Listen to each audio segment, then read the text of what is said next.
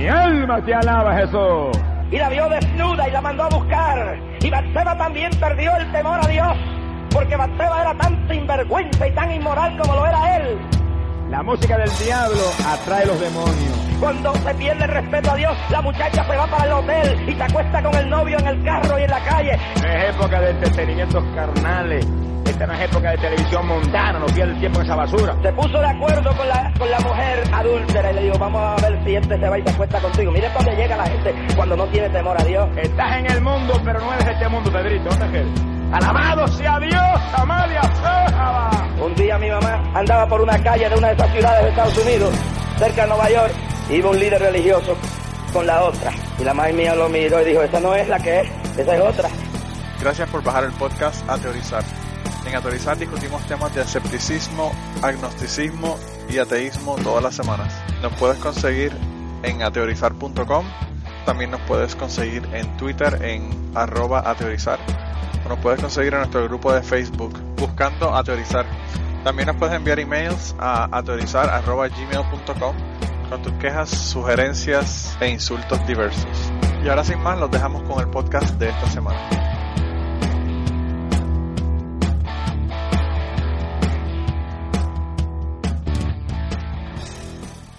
Bienvenidos al podcast Aterrizar número 177.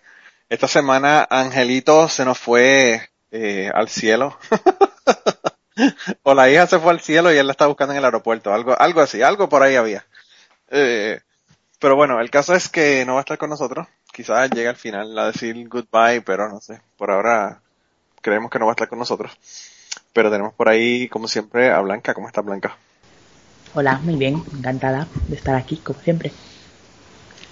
Mira, y el Kirk, ¿cómo está el Kirk? Aquí, como siempre, o sea, buenos días, buenas tardes, buenas noches, antes que me olvide. ah, ya, ya te iba a decir, pero dije, bueno, déjame dejarlo, déjame darle un break al hombre. ¿Cómo ha estado esa semana?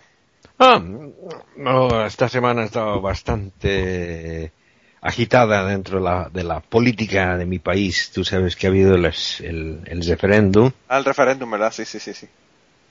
Y ganó el no, con, con muy poco. O sea que en, en realidad 51% contra 49%, o sea que una nada. Sí, sí. Y, y, bueno, o sea, de que ahí vino don Evo a culpar al, a las redes sociales, a Facebook, Twitter y, y WhatsApp, de, de, que le han hecho una campaña sucia. Y, y bueno, sí, de verdad había una campaña bastante, bastante sucia, o sea que se le, se le ha atacado cosas personales, que en realidad no están bien tampoco, ¿no? Que le, que le haya hecho, pero bueno, ¿qué será? Y estaba en eso, ¿no? Con, con, esas noticias de aquí por allá y, y los bolivianos que se siguen jalando los, los, uh, los cabellos por, por la cuestión esta, ¿no? Sí, y una, yo, no sé, una... yo pienso, Kirkigan, y, y, vamos a arrancar hablando de política en vez de ateísmo, pero yo pienso que es, que es bueno que la gente tenga unos límites en, lo, en los términos. Eh, oh, sí, sí, no, o sea, de que, de que yo no, yo no he votado sencillamente porque no, no tengo los, los, uh, los documentos, jamás los hice acá. O sea, no, no sí. tengo.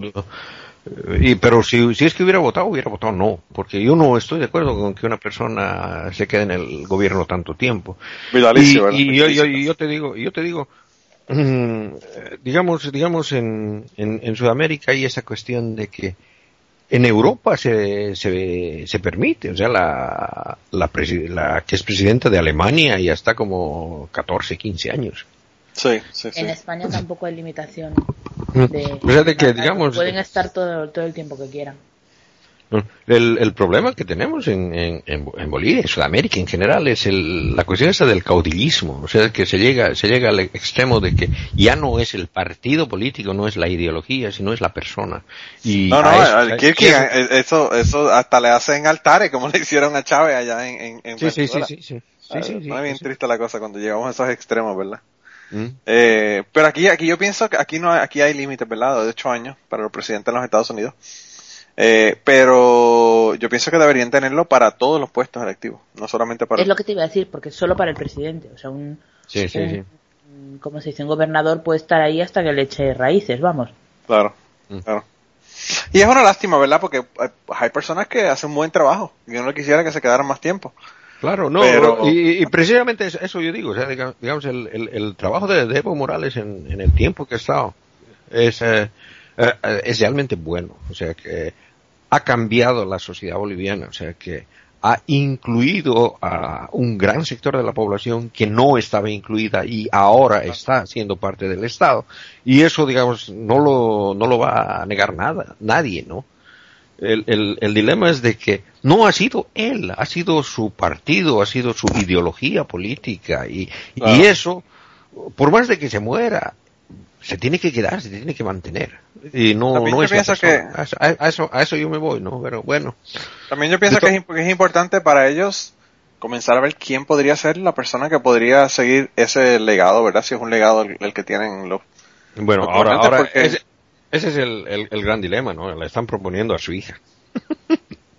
o sea que como, como, se va a quedar en familia como quiera. Como si fuera genético, ¿no? sí, sí, sí. Eso lo hicieron en Puerto Rico, un alcalde eh, se murió y el que está ahora es, el hijo. El que quedó después de él, ¿verdad? Es el hijo. O sea que eh, pasa, pasa en, ocasiones, en muchas ocasiones, ¿verdad? Eh, que eso es lo que le quitan a Siria.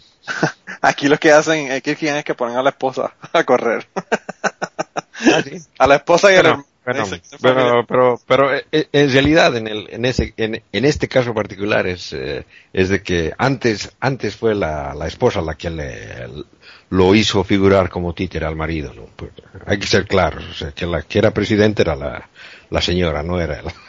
Claro. No, no, y, o se queda el hijo, ¿verdad? También como le pasó con Bush. Y ahora que con el hermano, el hermano ya se fue 17, pero bueno. Ya el pobrecito se jodió, se le jodió la campaña, se le descarriló el tren. es lo que me preocupa, Kirkigan. Yo estoy aterrado de fucking la máquina de Trump que está llevándose de frente a todo lo que encuentra. Pero tú no decías que tenía que ganar él para que le pusiera las cosas fáciles a, a, Bernie. yo pienso, no, Bernie no creo que vaya a ganar, pero, pero yo pienso que, que si quedan, lo que pasa es que estaba pensando, te dije eso, ¿verdad? Y es cierto, eh, yo pienso que si ponen a Trump, a cualquiera que le pongan al otro lado, gana, pero eh, Trump es amiga, amigo personal de, de, Hillary Clinton, entonces ella lo va a ¿En serio? Con, sí. Ellos fueron a su boda y toda la cosa. Me quedo muy... Uh, ¿Qué te iba a decir? Blanca. Mira, entonces puede sacarse los paños, puede sacarle los paños, a, ella sí que le puede sacar los paños al aire. Blanca.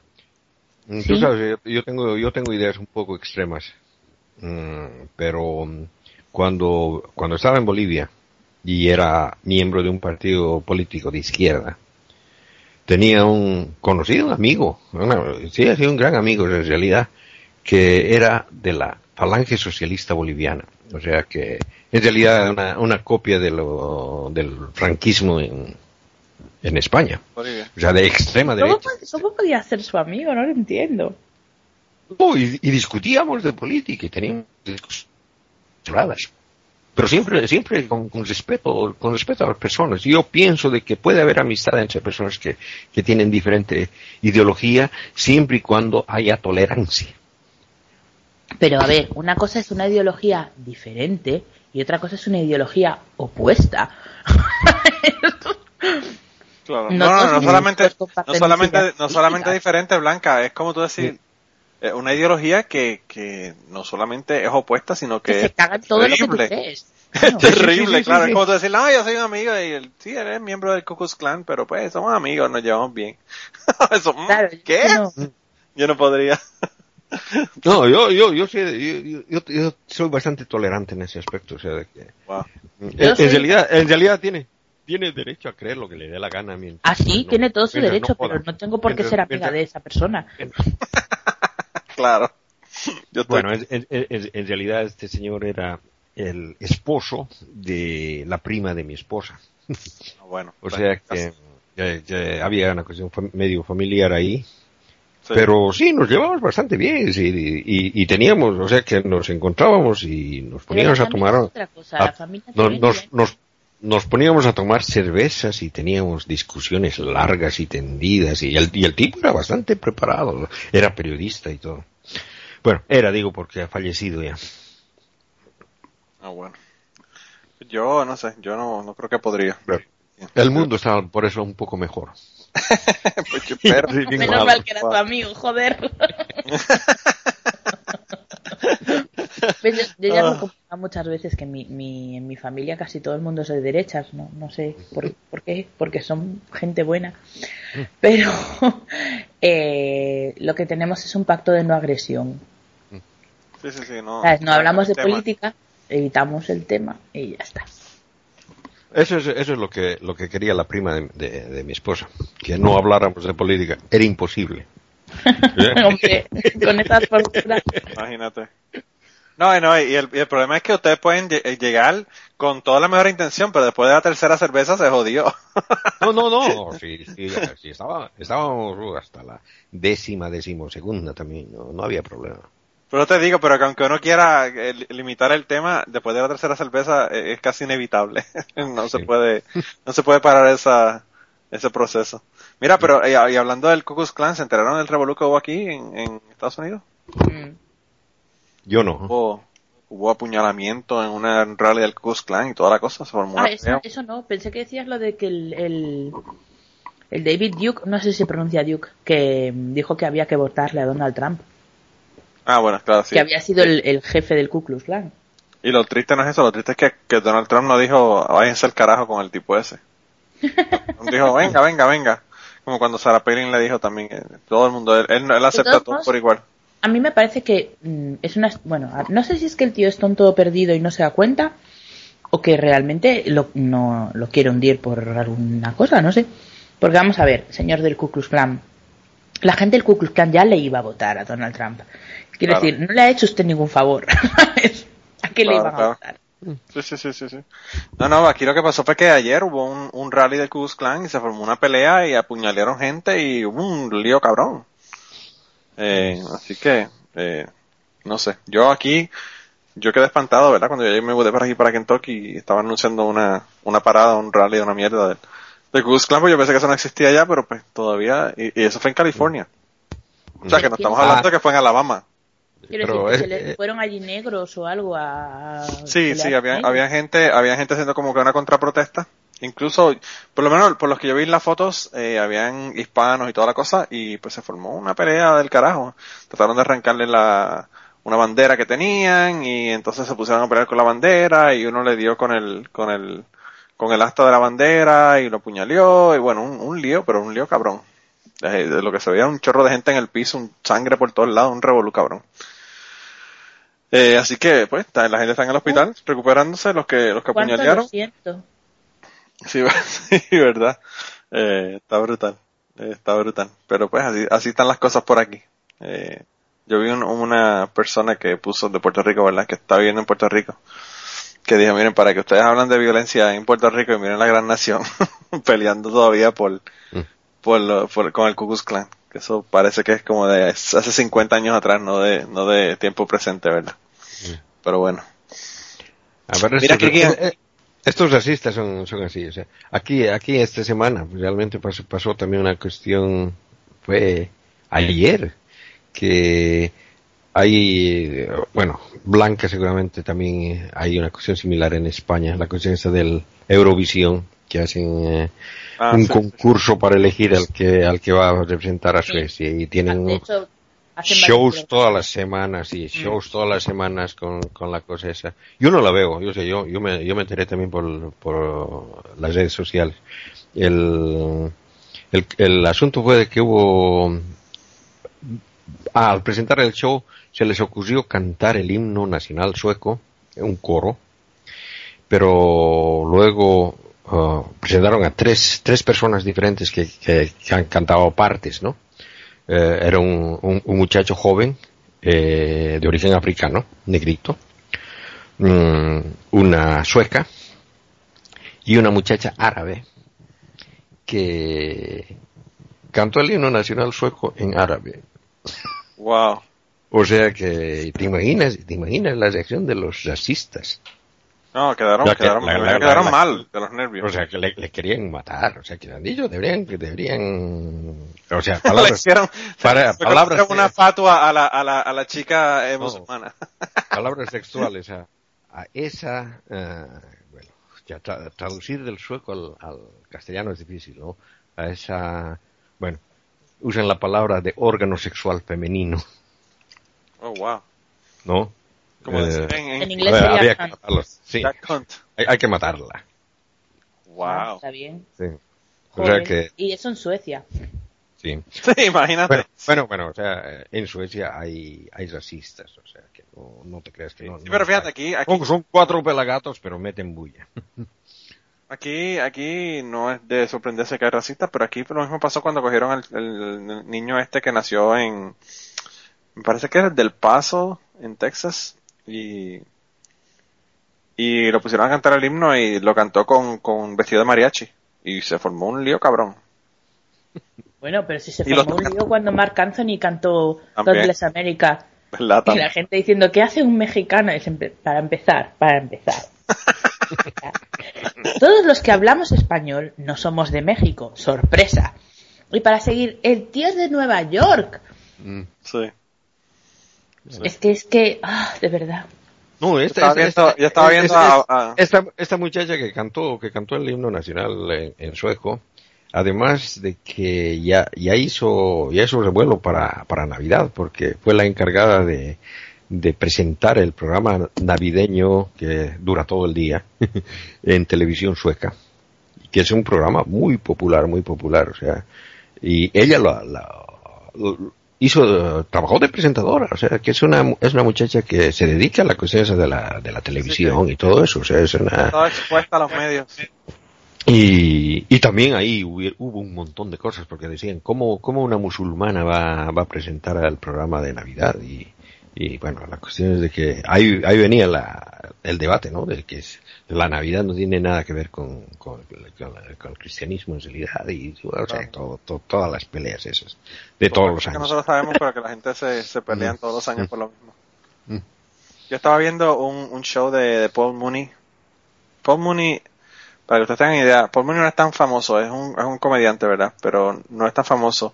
Pero era uno de los escritores que ayudaba a Richard Pryor a hacer sus eh, stand-up comedies. O sea, que el tipo se codea con los grandes. Y estaba viendo el show el otro día y estaba diciendo que pues, estaba hablando de los negros en los Estados Unidos y qué sé yo, y entonces él dice que a él, que a él los africanos no le caen muy bien porque, porque no vinieron a buscarlos los cabrones. se llevaron un montón de gente y, y, la gente aquí en el sur, los negros en el sur, esperando que los vinieran a rescatar los africanos y nunca llegaron. Eh, y entonces dice que, que tampoco le caen bien los, los de los negros de las islas, ¿verdad? Eh, porque pues la, gente de Cuba, dice, él dijo que la gente de Cuba, República Dominicana, Puerto Rico, los negros de esa, de esa área son, la única diferencia es que son negros que pueden nadar, que saben nadar. Eh, y, estaba diciendo que, que, que no le caían bien porque se creían mejores porque el barco los había dejado en la primera parada. y yo te digo que eh, el tipo hablando de, de las cosas absurdas, ¿verdad? Que pasan con la cuestión de raza eh, en los Estados Unidos y hablando con, ¿verdad? Porque es, comedia, pero te está dando datos que son ciertos, ¿verdad? Mm. Estadísticas, te está hablando de, de situaciones, de casos específicos. Eh, y, de verdad que me, me pareció eh, genial. El, dentro de toda la jodida que tenía, tenía un mensaje bien, bien contundente, ¿verdad? Sobre la cuestión de la raza en los Estados Unidos. Y, y es brutal, de verdad que es brutal el, el el asunto. Él dice que en un momento dado él estaba en un, en, un show y lo pusieron eh, hotel bien caro en los Estados Unidos. Y fue una señora que era de las que limpiaba y le dijo este que si lo podía ayudar, ¿verdad? Y entonces él dice, eso es código. El, el, código de lo que realmente significa eso es, usted está fuera de lugar. ¿Lo puedo ayudar para que se vaya para el carajo? Tú sabes, porque como el tipo era negro y estaba en un, en un hotel bien caro, pues él está diciendo que eso era, que la gente habla, en, después de que el racismo ya no es algo que es eh, mainstream, ¿verdad?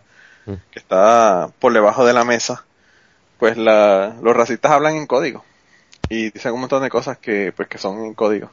Eh, de verdad que estaba bien interesante, el, no sé si lo tengan en Netflix o no, pero eh, yo lo estaba viendo en Netflix. Me acabas de recordar que hace un chorro de años traduje unas cosas sobre sobre Ray Charles. Bueno, no es que fuera ah, sobre Ray Charles, lo, escribía él mismo, sobre sí mismo. Oh, ok. Y contaba que una vez se marchó de un sitio donde tenía que haber hecho un concierto. En Augusta, Georgia. ¿Eh? En Augusta, Georgia.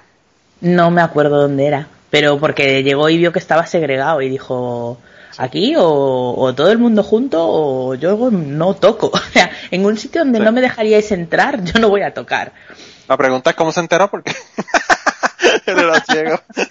Bueno, en, ese, en, ese mismo, mm, en esa misma cosa que traduje contaba que una vez estuvo a punto de morir porque, o sea, alguien, un ascensor estaba estropeado y, habían dejado la puerta abierta y ah, había, o sea, la puerta daba al hueco y, iba con otro fulano y el fulano iba hablando con él y no se fijó y el fulano se cayó por el hueco. Pero vamos, lo más normal habría sido que se cayese él. Que se cayera él, claro. Y no se cayó, obviamente. Pues no, en ese caso, en Augusta, Georgia, que no quiso hacer ese concierto, él dijo que no iba a regresar y los organizadores hablaron, ¿verdad?, con, la, con el alcalde y le prohibieron hacer shows en Augusta, Georgia por casi 25 años y él no estuvo en ese pueblo, no volvió, no regresó a esa ciudad, que es una ciudad, Augusta, Georgia es en, en el límite de Florida y, Georgia, ¿verdad? Justo, justo al norte de Florida y al sur de Georgia. Y, y no volvió por un montón de, décadas. Eh, hasta que al fin y al cabo pues hizo un concierto ya cuando las cosas habían eh, resuelto la cuestión de la raza. O, ¿verdad? Ya por lo menos la segregación no existía. Ya porque las cosas todavía no se han resuelto con la cuestión de la raza en los Estados Unidos. No, siguen, siguen inventando más razas. a nivel legal. Claro. Ah, siguen inventando más razas, ¿no? Sí, sí. Pues, pues entonces él no, no regresó por muchísimos años. Hasta que hicieron un concierto de regreso y bueno, se llenó, imagínate. Llenó un montón de veces porque imagínate, hace tanto tiempo que no estaba en el concierto. Pero a mí me pasó eso, Blanca. En, a mí, eh, personalmente, me ocurrió de, lo de yo, yo iba en la universidad en un momento dado, eh, cuando estaba en el subgraduado en Puerto Rico. Y yo veo a este tipo con el, con el bastoncito que usan, ¿verdad? Caminando. Y el tipo de lo más tranquilo, caminando. Y entonces yo estoy mirando, porque habían tres escalones que tenía que subir. Y yo quería ver cómo el diablo, él iba a subir los tres escalones, ¿verdad? Y él fue, pero ni siquiera hizo una pausa. Parece que lo ha hecho tantas y tantas veces que ya, perfecto, ya lo sabía dónde estaba. Hizo pa, pa, pa, siguió, subió los tres escalones y yo me tropecé y por poco me caigo y me mato. Mirando al ciego que iba con el palito en la universidad. Así que nos pasa, nos pasa a todos, yo creo. Pero yo estaba fascinado porque yo, decía, wow, de verdad que el tipo es tremendo. Y había un muchacho que era, eh, que, que vendía dulces, que era ciego en la Universidad de Puerto Rico, en la, frente a la, a la biblioteca. Y él tocaba los billetes y te sabía de qué denominación era el billete. Eso es una cosa que siempre me ha intrigado muchísimo, porque como sabes, los billetes de España y que yo sepa de todos los países de Europa tienen un tamaño diferente en función de su valor. Bueno, ahora es que el euro es igual en todas partes, pero antes, cuando cada uno tenía su moneda, eh, pues solo al tamaño ya se veía que, de, cuánto eran. Pero los dólares son todos iguales. Aquí son todos iguales. Y yo no sé cómo diablo, y no solamente eso, le cambian el diseño también, que esa es la otra. O sea, él tiene que saber todos los, todo, él tiene que conocer todos los diseños del billete de 10. Y todos los diseños del billete de 20. Y tú le dabas un billete y, y él te daba el cambio perfecto sin equivocarse. bueno, yo nunca, él nunca se me equivocó dándome el, dándome el cambio de, de billete. Manolo, dice Skype que me estás llamando. Pues yo no, sé. Pues, no, y ya no está. ya se me desapareció. Eh, no sé qué me pasó. Pues yo no sé, te, nos desapareciste y no solamente te nos desapareciste. Yo hablando con Blanca y Blanca diciendo que yo la estaba, que, que Skyler le decía que yo la estaba llamando. No, sabes, no, yo, yo traté de llamarles. Lo, lo que pasa es de que no sé, no sé qué le pasa a este mi, este mi laptop. Cuando lo muevo de un lugar a otro, eh, de repente el, el wifi me pide el, el password y, ah. y, me desconecta. Yo no sé por qué. Qué raro. Porque es un portátil nada portátil. un portátil que, que es medio finicky, eh, lo, que pasa es de que tengo una repetidora y creo que se confunden con la repetidora. Ah, bueno. Mira, pues antes de que te cagas de nuevo, Kirkian, este, cuéntanos tu sección. Bueno. Que, que dice, nos, estaba diciendo Blanca y es cierto, no está, eh, no está eh, Ángel para, que, para decirnos que regresemos al ateísmo. Sí, Seguimos hablando de otras cosas y no, y no hablamos del tema. Sí, sí. Bueno, ahora, ahora sí, entonces comenzamos, ¿no? Bueno, pero esta semana voy a tomar un descanso de la Biblia, ¿no? Y les voy a contar más bien unas historias bastante divertidas que están tomadas del libro apócrifo Los Hechos de Tomás. Bueno, antes de eso, no quiero explicar, ¿no? Existen cuatro géneros de literatura en el Nuevo Testamento. Y esos mismos los encontramos, ¿no? En la literatura apócrifa y gnóstica. Estos son los evangelios, los hechos, las epístolas y los apocalipsis. Bueno, en la Biblia canónica hay cuatro evangelios, un hechos, los hechos de los apóstoles, 21 epístolas y un apocalipsis, ¿no? Pero entre los libros apócrifos existen varios libros de cada uno de los géneros, ¿no? Y este, el género de los actos o hechos, ¿no? Es muy parecido a las novelas modernas, ¿no? Incluso se podría decir, ¿no? A los cómics, a las revistas. Bueno, en ellos se cuentan las aventuras de los apóstoles, casi como superhéroes. Después de la supuesta, supuesta muerte de Jesús, ¿no? Y estos libros son bastante divertidos, ¿no? Contienen de todo. Hay acción, sobrenaturalismo extremo, desde luego sexo. Es la receta infalible para cualquier libro de ficción. Una gran parte de los hechos apócrifos, los apóstoles llegan a realizar milagros mucho más espectaculares que los que realizó Jesús. Bueno, en los hechos de Tomás, eh, este, este, este quizás sea el más conocido de todos los hechos apócrifos, ¿no? En este libro eh, es donde Tomás viaja a cristianizar a la India. Bueno, existe la tradición de que Tomás se evangelizó en la India, ¿no? Y este libro es la primera mención de ese hecho. Sin embargo, este libro no está escrito en la India, ¿no? Sino más bien en Siria, donde Tomás, ya lo mencioné alguna vez, era muy popular, ¿no? Y tenemos las copias, no tanto en el original siriaco como también en traducciones antiguas al griego antiguo. ¿no? Pero los lingüistas están todos de acuerdo, ¿no? sobre todo en las partes de carácter poético, ¿no? Están compuestas en siriaco. Bueno, cabe notar también, ¿no? De que los cristianos en la India, hasta hoy en día, creen que fue Tomás el que llevó el cristianismo a la India, ¿no? Y debemos recordar, ¿no? De que, ¿qué pensaban los cristianos de Siria de Tomás? Bueno, primero, su nombre es Dídimo Judas Tomás. Y Tomás significa gemelo en arameo. Y Dídimo significa mellizo en eh, griego.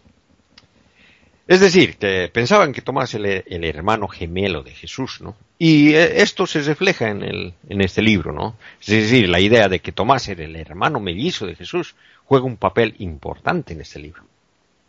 Hay que notar también, ¿no? De que no es el primer caso en la mitología donde hay hermanos gemelos, donde uno es divino y el otro mortal. El caso más conocido es sin duda Heracles, ¿no? que era hijo de Zeus, mientras que su gemelo idéntico, Íficles, era hijo de Anfitrión, que era el esposo de Alcmena, la madre de Heracles. ¿no? Bueno, la historia empieza con una reunión de los apóstoles, donde se sortean dónde cada uno va a ir a evangelizar. Y obviamente, ¿no? A Tomás le toca ir a India, ¿no? Pero él no está muy alegre de eso, ¿no? Bueno, lo, leo del libro, ¿no? En esta temporada, todos nosotros, los apóstoles, estábamos en Jerusalén. Simón, el cual también es llamado Pedro, y Andrés, su hermano, y bla, bla, bla. O sea, da la lista de, todos los presentes, doce. Eh, y dice, y nosotros nos hemos dividido las regiones del mundo, que cada uno de nosotros deberá ir a la región que le cayó a él y a la nación al cual el Señor le envíe. De acuerdo con el lote, por lo tanto, la India cayó a Judas Tomás, pero él no quiso ir diciendo que por razón de la debilidad de la carne, él no podía viajar. Y yo soy un hombre hebreo, ¿cómo puedo ir entre los indios y predicar la verdad? El Salvador se le apareció de noche y le dijo, no temáis, Tomás, ve tú a la India y predica la palabra allí, porque mi gracia es contigo. Pero él no quería obedecer, diciendo, ¿A dónde me habrías de enviar? Envíame a otro lugar, porque a los indios yo no quiero ir. Bueno, Jesús soluciona este problema de, una manera muy elegante, ¿no? Y bueno, continúo con el texto. Y mientras tanto que hablaba así, pensaba, sucedió que había allí cierto mercader venido de la India, cuyo nombre era Abanés, enviado por el rey Gundaforus. Bueno, este Gundaforus es un personaje histórico que reinó sobre una parte de la India en el siglo I después de Cristo. Sus monedas llevaban su nombre en griego, teniendo el mandamiento para comprar un carpintero y traerlo a él. Ahora, al verlo el Señor caminando en la plaza del mercado a mediodía, le dijo, ¿Quieres tú comprar un carpintero? Y él le dijo, sí. Y el Señor le dijo, yo tengo un esclavo que es carpintero y deseo venderlo. Y diciendo esto, le mostró a Tomás desde lejos. Y se pusieron de acuerdo con él y por tres litrae de plata, sin estampa, escribió una escritura de compra y venta diciendo, Yo Jesús, hijo de José el carpintero, reconozco que he vendido a mi esclavo Judas por su nombre, a ti Abanés, un comerciante de Gundaforus, rey de los indios. Y bueno, cuando la escritura estaba terminada, el Salvador tomó a Judas, Tomás, lo guió donde Abanés, del, comerciante, y cuando Abanés le, vio, le dijo, ¿es este tu amo? Y el apóstol le dijo, sí, él es mi señor. Y él le dijo, pues yo te compro de él. Y el apóstol mantuvo su paz. Exacto, ¿no? O sea, tenemos ahí Jesús resucitado, vendiendo a su hermano gemelo como esclavo carpintero a un comerciante hindú. Bueno. Esto, suena como novela venezolana o algo. Jesús traficante de esclavos, día. Esto suena como para una serie de una serie de reality o algo. Sí, bueno, eso, eso de carpintero es desde luego una referencia, ¿no? A que Jesús como Tomás habían aprendido la carpintería de José, ¿no? Que era padre de Tomás y padrastro de Jesús, ¿no? Bueno, y así comienzan las aventuras de Tomás, ¿no? En su viaje a la India, ¿no? Y bueno, gran parte de estas aventuras están diseñadas para mostrar la naturaleza sobrenatural de Tomás. El hermano gemelo de Jesús. Tomás tiene poderes sobrenaturales, ¿no? Por ejemplo, mm, al ir a la India pasan por una ciudad llamada Andrópolis. Y en Andrópolis había una boda muy importante, ¿no? La hija del rey de Andrópolis estaba casando, y por lo tanto el rey había organizado una fiesta popular para toda la ciudad. Y Estabanés decide ir a la fiesta. ¿no? Tomás no estaba muy interesado, pero como era esclavo no tenía muchas opciones. ¿no? bueno, y, allí se muestra por primera vez ¿no? los poderes proféticos de Tomás. No solo podía predecir el futuro, sino podía influir en él. Bueno, resulta primero ¿no? que Tomás no, no parecía estar muy, muy a gusto en la fiesta. ¿no? Mejor lo leo de la fuente. ¿no? Y mientras cenaban y bebían, el apóstol no saboreaba nada. Así que los que estaban con él le dijeron, ¿por qué has venido aquí si no comes ni bebes? Pero él les respondió diciendo, yo he venido aquí por algo mayor que la comida o la bebida, y que yo pueda cumplir con la voluntad del rey, porque los heraldos proclamaron el mensaje del rey, y cualquiera que no obedece los heraldos estará sujeto al juicio del rey. Bueno, Después de la comida empieza la fiesta y allí aparece una bella muchacha que tocaba la flauta, ¿no?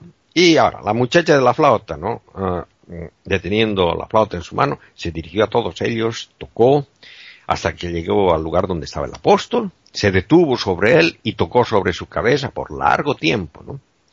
Ahora, la chica de la flauta era de raza hebrea. El apóstol, sin embargo, no la quería mirar, ¿no? Se quedaba mirando al suelo y entonces uno de los sirvientes, ¿no? un copero, seguramente molesto, ¿no? porque el apóstol no, le hacía caso a la flautista, va y lo golpea. Ah, lo leo de ahí. Y mientras el apóstol continuaba mirando el suelo, uno de los coperos se extendió la mano y le dio un golpe. Y el apóstol se levantó los ojos y miró a aquel que lo golpeó y le dijo, Mi Dios te perdonará en la vida por haber hecho esta iniquidad, pero en este mundo has de manifestar, ha de manifestar sus maravillas, e incluso ahora veré esa mano que me ha golpeado ser arrastrada por los pesos. Bueno, y después se, pone a cantar una canción, Tomás, ¿no? Todos lo miraban, ¿no? Aunque no entendían nada porque cantaba en hebreo. La única que entendió todo fue la flautista, ¿no? Y cuando él había cantado, terminó la canción, todos los que estaban allí presentes se quedaron viéndolo y quedaron en silencio y vieron que que su imagen había cambiado. Pero lo que fue dicho por él no había sido entendido por ellos, porque él era hebreo y lo que él dijo eh, lo dijo en lengua hebrea.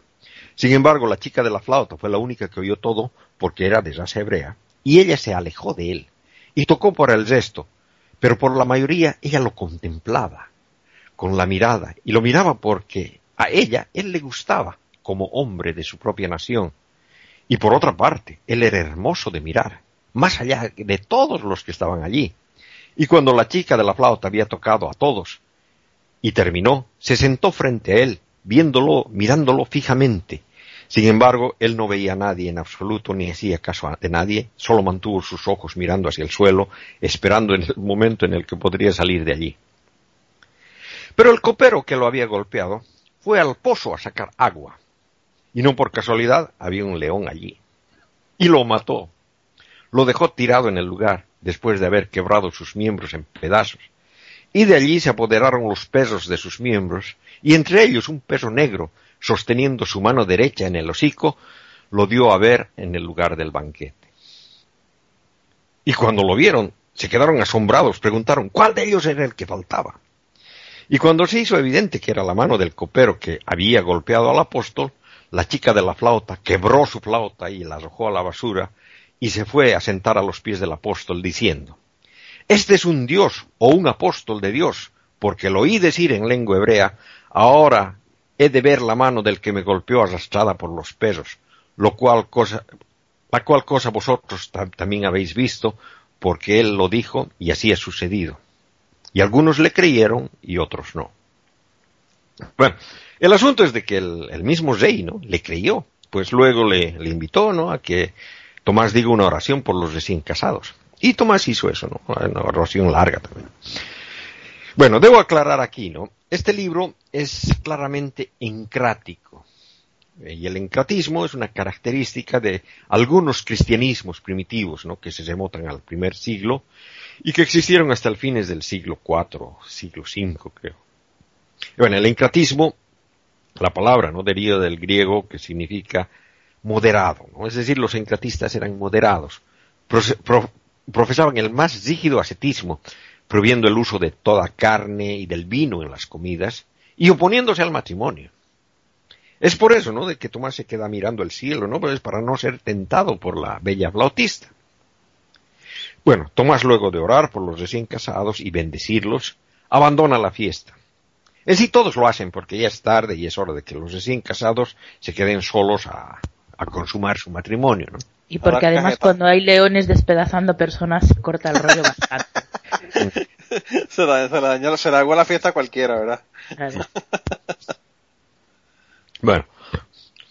Dice, entonces cuando el esposo se levantó la cortina de la cámara nupcial, vio a Jesús hablando con la novia. Y como era el mellizo de Tomás, los confundió y le dijo, ¿no te fuiste tú a la vista de todos? ¿Cómo pues que tú te encuentres aquí? Y Jesús le tuvo que explicar, ¿no? De que ese era Tomás, su hermano. Y él se identifica como el Señor, se sienta en la cama y les comienza a hablar, ¿no? Y les dice, aquí, aquí leo de nuevo del, del texto. Recuerden, mis niños, lo que les habló mi hermano a ustedes y con las palabras, con las palabras que entregó a vosotros y lo saben. Que si ustedes se abstienen de esa sucia penetración ustedes llegarán a ser templos santos, puros, siendo así abstenidos de impulsos, dolores visibles e invisibles, y ustedes no adquirirán preocupaciones de la vida de los niños, cuyo fin es la destrucción. Bueno, es decir, ¿no? que eviten tener relaciones sexuales, que sean, para que sean puros, porque si tienen sexo van a tener hijos, ¿no? Y los hijos son un problema, ¿no? Y les explica después con detalle, ¿no? cómo los, los niños son, son un problema, ¿no? Y si en realidad ustedes tienen muchos niños, por el bien de ellos ustedes llegarán a ser codiciosos y ávaros. Porque la mayor parte de los niños se vuelven inútiles a la opresión de los demonios, algunos abiertamente y otros de manera invisible, porque se convierten en locos, o medio secos, o ciegos, o sordos, o mudos, o paralíticos, o tontos. Y si están, y si están en buen estado, y aquí será en vano, haciendo actos inútiles o abominables, porque ellos serán atrapados, ya sea en adulterio, en asesinato, en robo, en fornicación, y todo eso será para usted, por todo eso ustedes serán afligidos. Bueno, no las palabras, ¿no? Si tienen hijos van a ser eh, poseídos de demonios, inútiles, eh, si salen bien van a ser pecadores. Es decir, tener hijos aumenta la cantidad de pecado. O sea, mejor no follen, quédense castos. Así no solo ellos eh, no pecarán, ¿no? sino que evitarán el aumento del pecado en el mundo, ¿no? y serán recompensados en el cielo. Y bueno, sorprendentemente, ¿no? Esta pequeña charla de Jesús fue suficiente para convencerlos.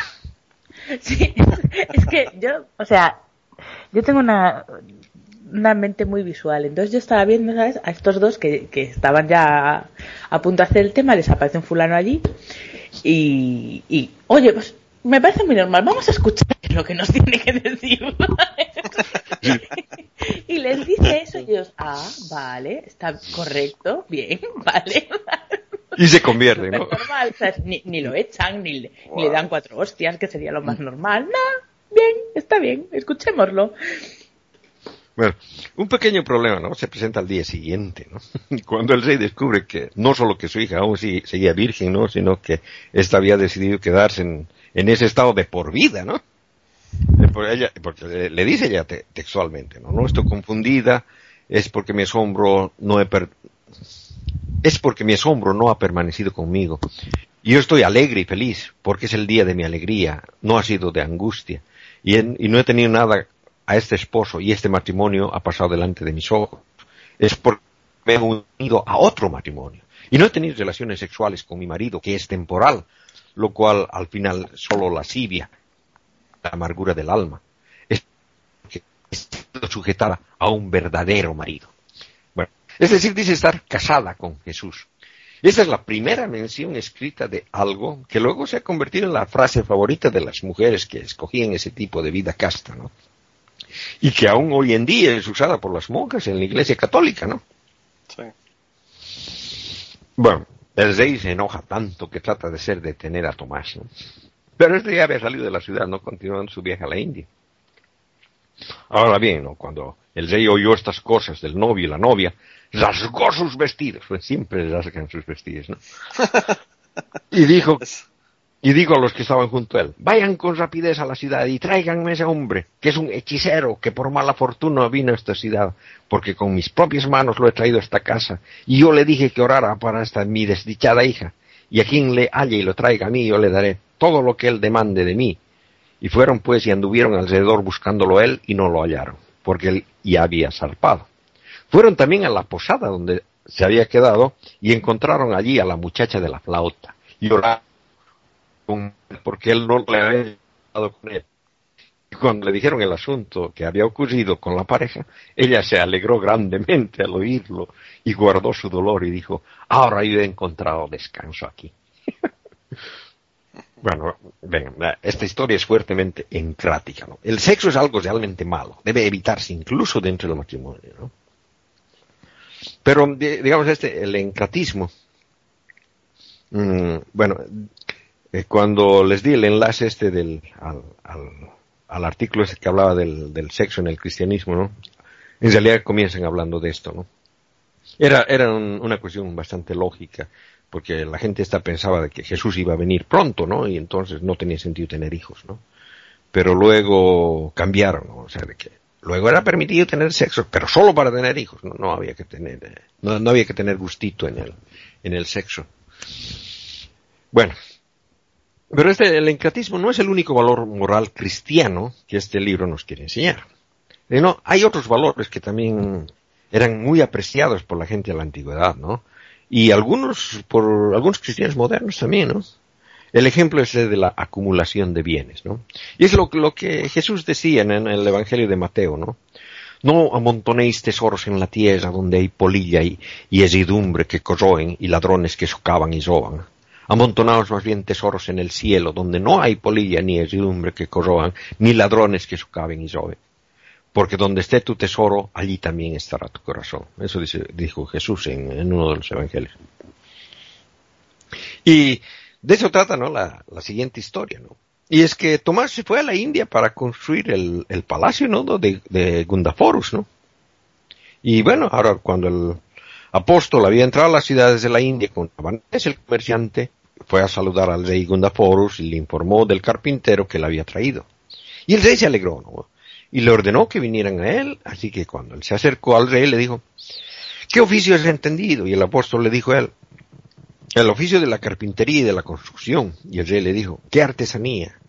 Eh, tú sabes en madera y en piedra. Y el apóstol le dice, en madera arados, yugos, picas, poleas, botes, remos, mástiles, y en piedra columnas, templos, casas de corte para reyes.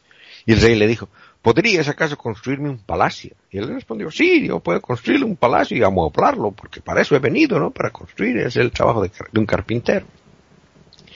Bueno, y el rey lo tomó, salieron de las puertas de la ciudad, comenzó a hablar con él en el camino sobre la construcción de la casa, de corte, las fundaciones, cómo deberían ser establecidas. Llegaron al lugar donde él deseaba que el edificio debería estar y él le dijo, aquí quiero que esté el edificio y el apóstol le dijo, bueno, sí, es el lugar adecuado, mm, pero el lugar era leñoso y había muchas aguas, así que el rey le dijo, comencé a construir ahora, ¿no? Pero él le dijo, no, no puedo construir ahora porque no es la temporada. Y él les dijo, ¿cuándo puedes tú comenzar? Y él le dijo, voy a comenzar el mes de Dius para terminar en Santicus. Nombres raros de meses, ¿no? Bueno, el rey se maravilló y le dijo, cada edificio está construido en el verano y tú puedes en este invierno construir este palacio. Y el, el apóstol le dijo, así debe ser. No puede ser posible de otra forma. Bueno, el rey le dijo, si te parece bien a ti, dibújame un plan de cómo el trabajo va a ser, porque volveré aquí después de un largo tiempo. Y el apóstol tomó una caña y le señaló midiendo el lugar donde debían ser las puertas, en qué dirección al nacimiento del sol, para mirar la luz y las ventanas, la dirección al oeste hacia las brisas, la casa, la cocina la puso al sur, el acueducto y el servicio hacia el norte. El rey lo vio y le dijo al apóstol, verdaderamente eres un artesano, y te empequeñece a ti ser un siervo de los reyes. Y le dejó mucho dinero con él y se apartó.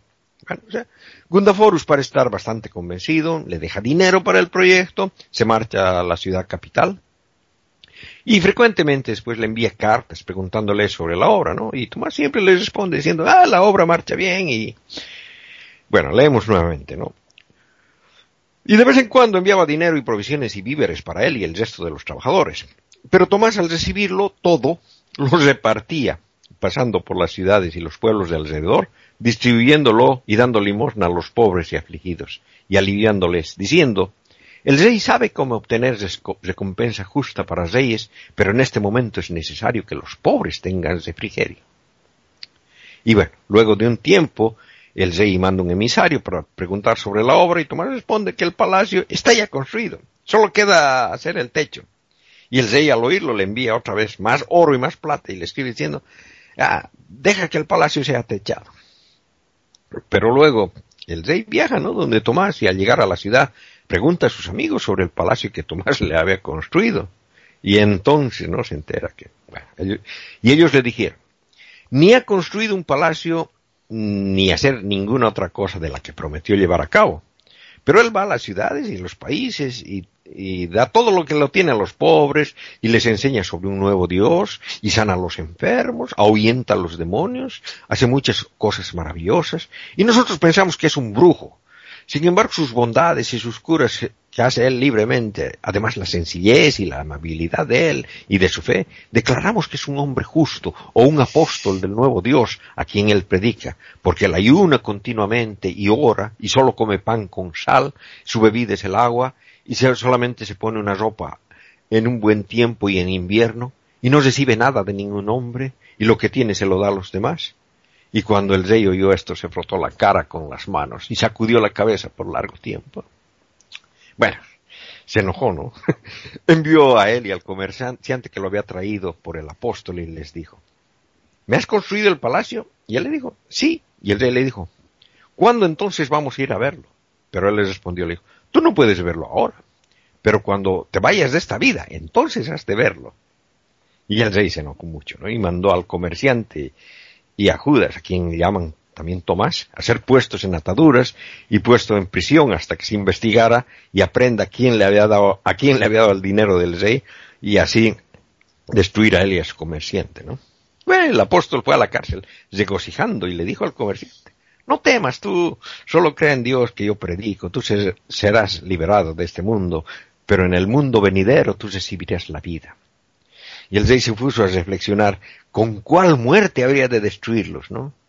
Y ya había, se había decidido a despellejarlos vivos y luego quemarlos con fuego. Ese mismo día, sin embargo, Gad, el hermano del rey, cae enfermo y habla en su lecho de muerte con el rey, ¿no? Y el rey le cuenta el engaño que había sufrido, ¿no? Y mientras hablaban, su hermano fallece. La cosa es de que Gad se va al cielo, donde los ángeles, no, no a Ángel Arnal, él está en el aeropuerto, mm, donde los ángeles no los reciben y le muestran las viviendas que estaban allí y le preguntan, ¿en qué lugar quisieras vivir, no? Y este escoge un palacio que le pareció fenomenal, ¿no?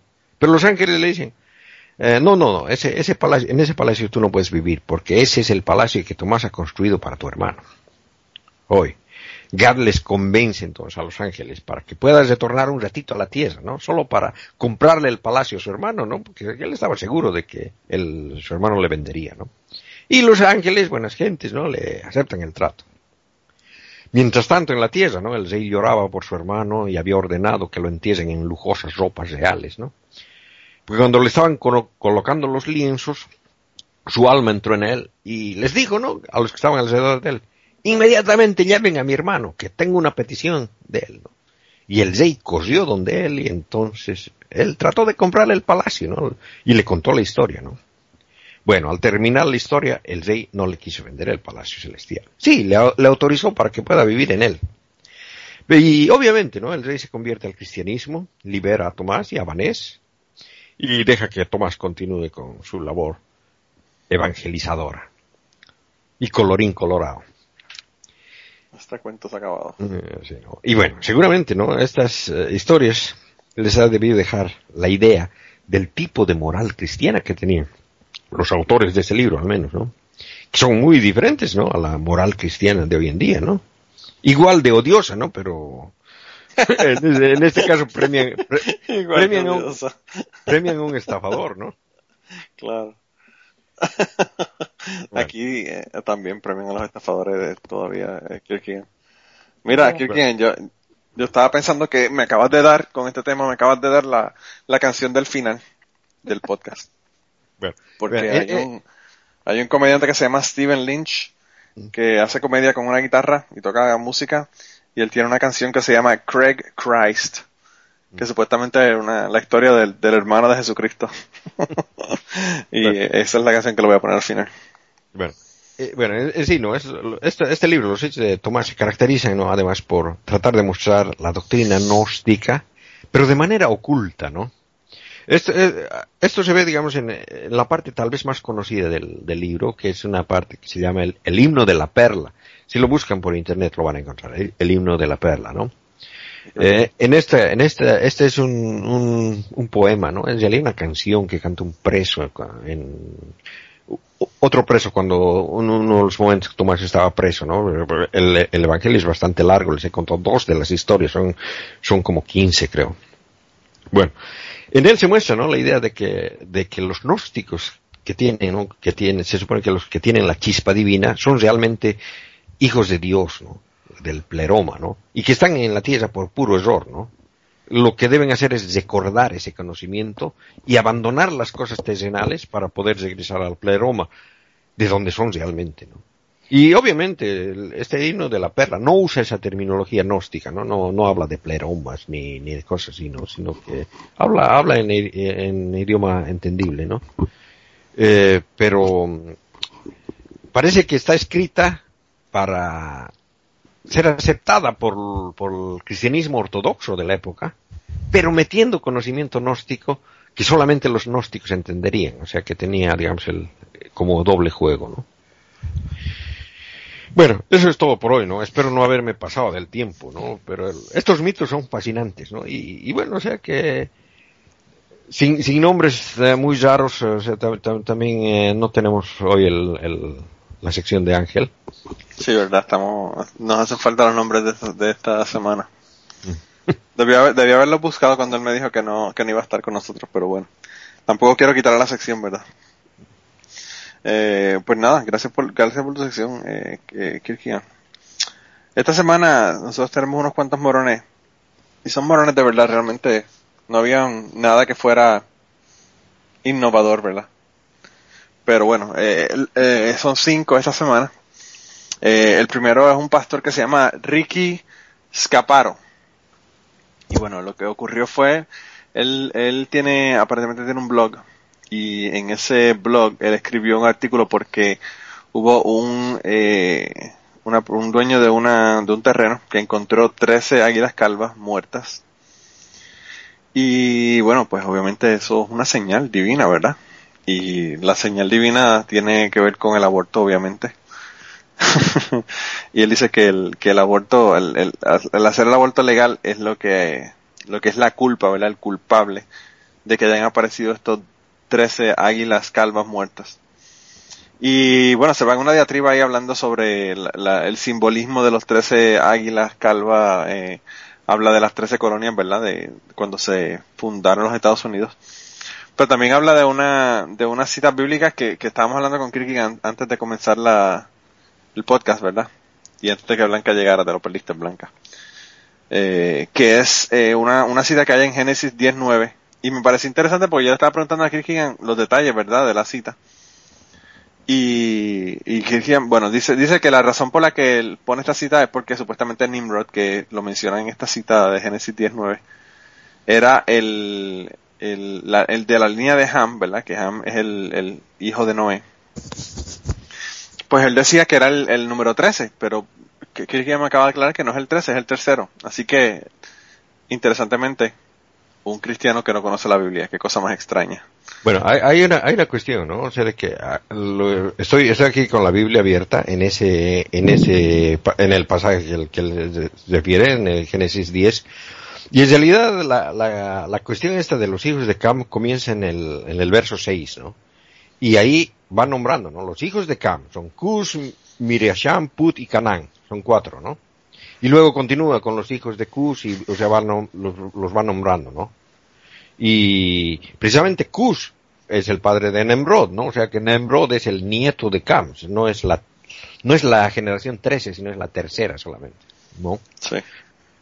Y bueno, lo, lo que pasa es que el, el, tipo agarró y contó el número de, de hijos y nietos claro. que, que, nombra antes de Nemrod. Y creyó que eran 15, ¿no? Y no contó bien porque son solamente, uh, creyó que eran 13, pero no contó bien porque son 15. Yo lo estoy contando acá. Son 15. o sea que de ninguna de las dos formas cuadra. sí. O sea que en sí se está inventando el hombre. claro. Y nada, tiene otras explicaciones ahí súper, súper tontas, ¿verdad? E incluso, eh, en el artículo este, ¿verdad? Que yo saqué de Right Wing Watch, eh, menciona también, ¿verdad? De cuando Cindy Jacobs, que nosotros la mencionamos aquí, eh, puso los, eh, había unos, unos pájaros que habían muerto en Arkansas, Arkansas, y pues decían que eso era de cuando, cuando quitaron el Don't Ask, Don't Tell, ¿verdad? De, de la milicia en los Estados Unidos pues hubo esta, esta muerte de pájaros y ella también hizo una, una referencia de que eso tenía que ver, ¿verdad?, con, con lo que ocurría. Así que esto, como les digo, no es nada nuevo, es, es más prácticamente de lo mismo. que tiene bastante sentido.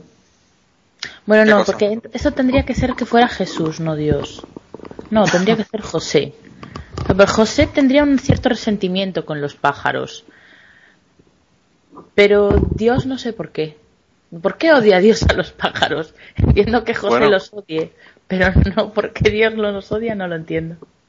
Pues yo no sé, pero Dios odia a los maricones y los maricones, si tienen que ver con los pájaros, pues. Ya, pero ¿por qué tienen que pagar los pájaros por los maricones y el aborto? Bueno, porque que mate, yo no sé. Que mate higueras, que al fin y al cabo es lo que él odia, las higueras, ¿no? Probablemente también. No, pero sabes que a, a, lo, a, lo, a los gays le dicen gaviotas, patos, eh, le dicen de muchas formas y todos son aves. Los les llaman muchas cosas, pero ¿Aves? que tiene que ver con aves? ¿Mm? No, mariposas. Y, y, y, aves no, calvas, ¿sabes?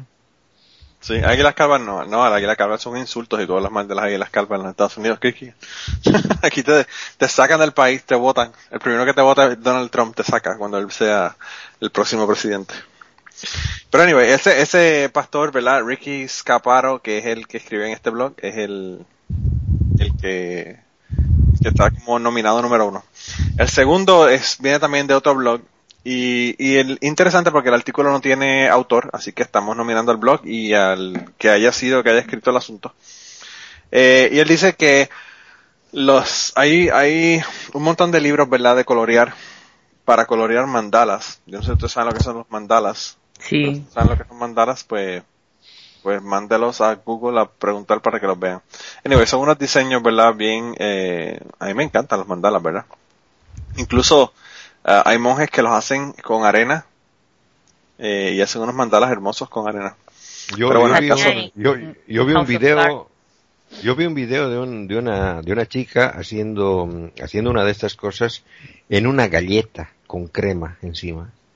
Hacía unas Wow. flores eh, alucinante y rápido, o sea que realmente realmente después de, de verla hacer uno no se queda sin ganas de comer la galleta, ¿no? Sí, sí, la dan a de ponerla en un museo, un para- museo.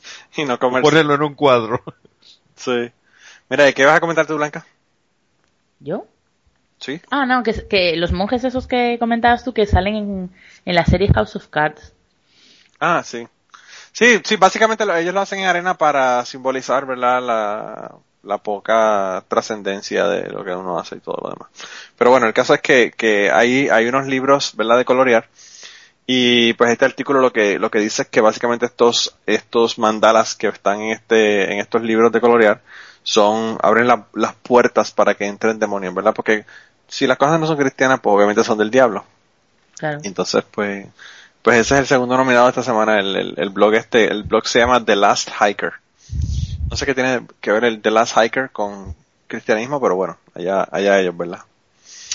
El tercero, bueno, el tercero es uno que ha dicho más tonterías que yo no sé ni quién, eh, que es Donald Trump.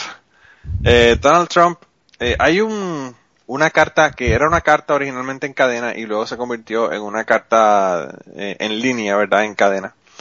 Sobre un mito de un general que, que ejecutó eh, musulmanes, ¿verdad? Prisioneros musulmanes en las Filipinas.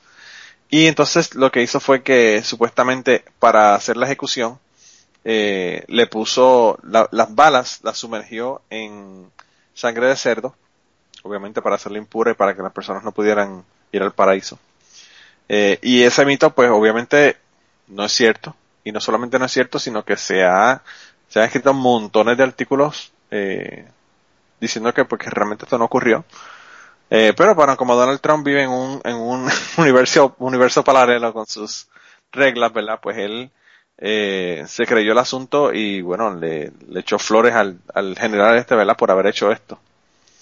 Eh, y además de eso, eh, eso fue una de las cosas que dijo esta semana Donald Trump, pero la otra cosa que dijo también fue que si él se convertía en presidente iba a revocar todas las leyes que prevenían que las iglesias eh, le dieran sus endosos a candidatos.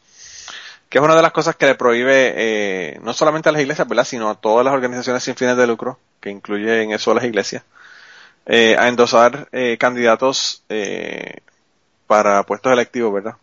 Y él dice que, o dijo, que lo primero que va a hacer es, va a tratar de, de, de eliminar esta, esta ley para que la- las iglesias puedan endosar candidatos. Yo pienso que esto lo que él está haciendo es tratando de conseguir el voto cristiano. Porque, pues, desde que él dijo las dos de Corintios, pues no lo han querido, ¿verdad? Eh, en lo- los cristianos porque no se dieron cuenta que no sabía un carajo de la Biblia. Y esa, parte, entonces, esa historia no me la sé. ¿Qué, qué pasó con eso?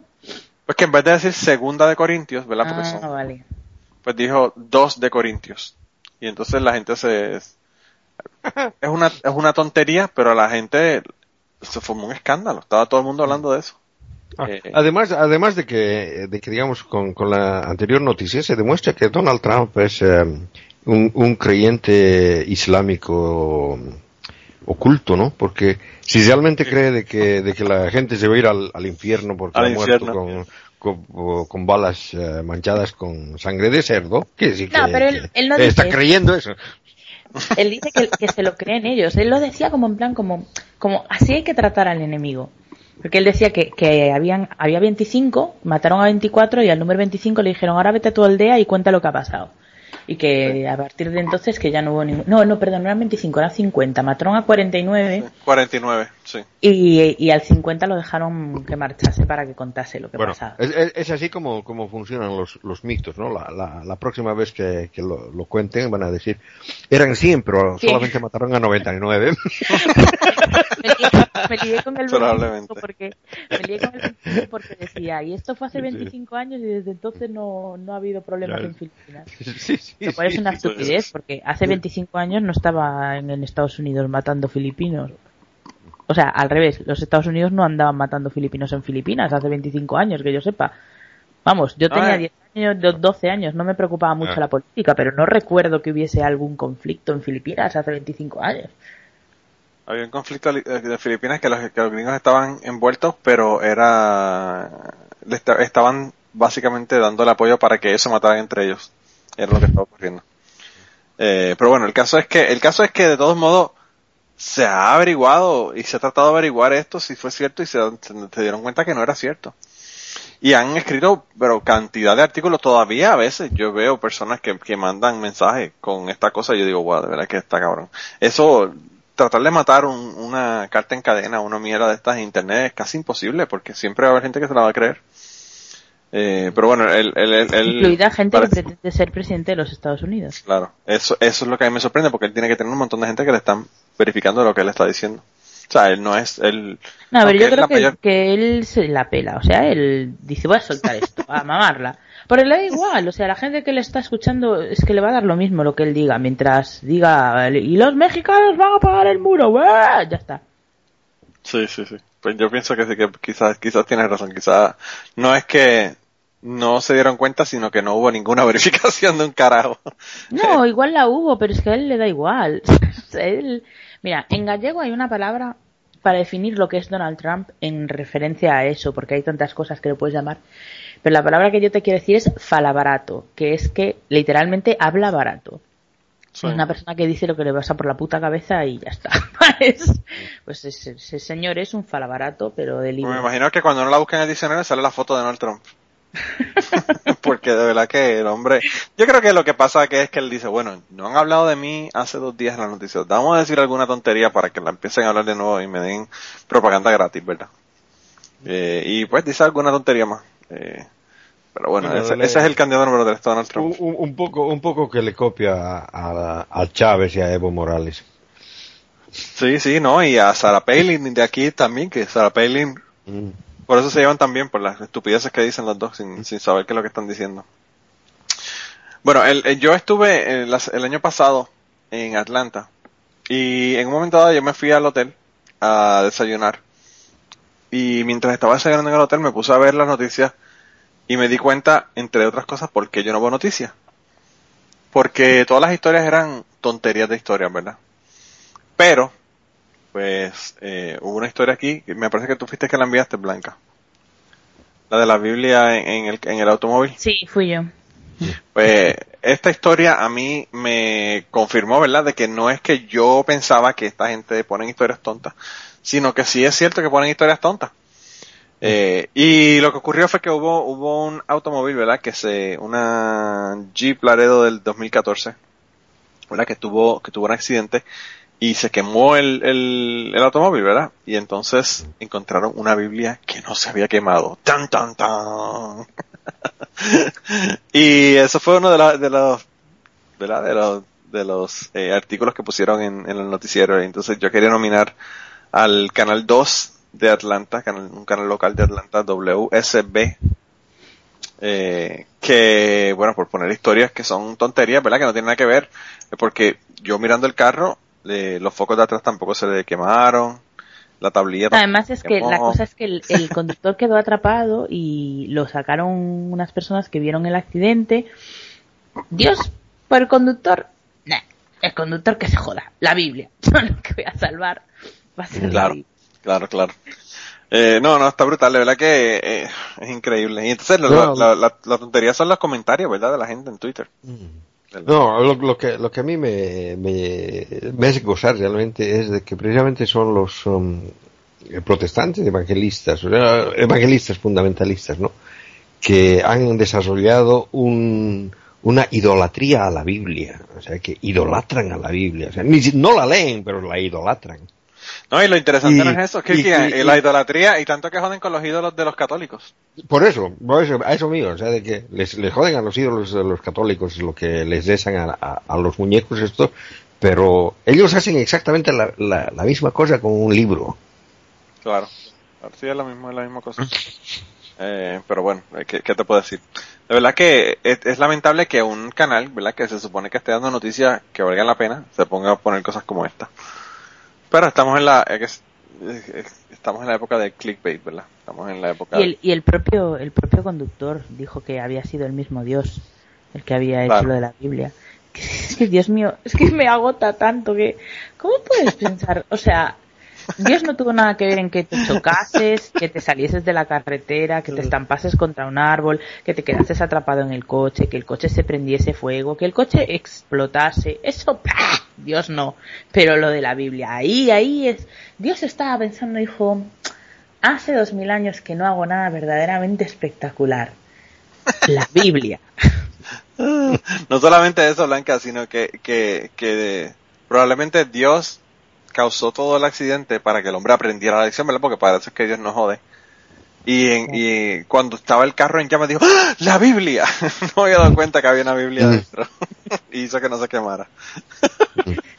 Ah, de verdad que yo no sé, yo no sé ni, ni qué están pensando esta gente que tiene ah, eso. lo del accidente fue por, porque hizo una apuesta con Satanás. Claro. Probablemente. Es el nuevo. Probablemente. Ah, pero bueno, ese, ese, es el número el número 4, el canal este de allá de Atlanta por no escoger su noticia adecuadamente. Y el último, me parece que tú también me lo enviaste, Blanca, que es, eh, Justin Bieber. Justin Bieber eh, hizo un comentario, ya él ha hecho muchísimos comentarios a favor de la religión y yo no entiendo, me imagino que será para que lo tilden de niño bueno, con todas las cabronadas y las locuras que hace. Pero bueno, él siempre está hablando de Dios. Y, y eh, pues aparentemente esta semana pasada comentó o dijo que, que él sería una, una persona terrible sin Dios. Y yo estoy pensando, ¿quién carajo le dijo a Justin Bieber que él no es una persona terrible? Pero bueno. Me hace, muchísima gracia. Eh, decirle terrible es, eh, es calificarlo bien, porque el, el, tipo es un cabrón, o sea.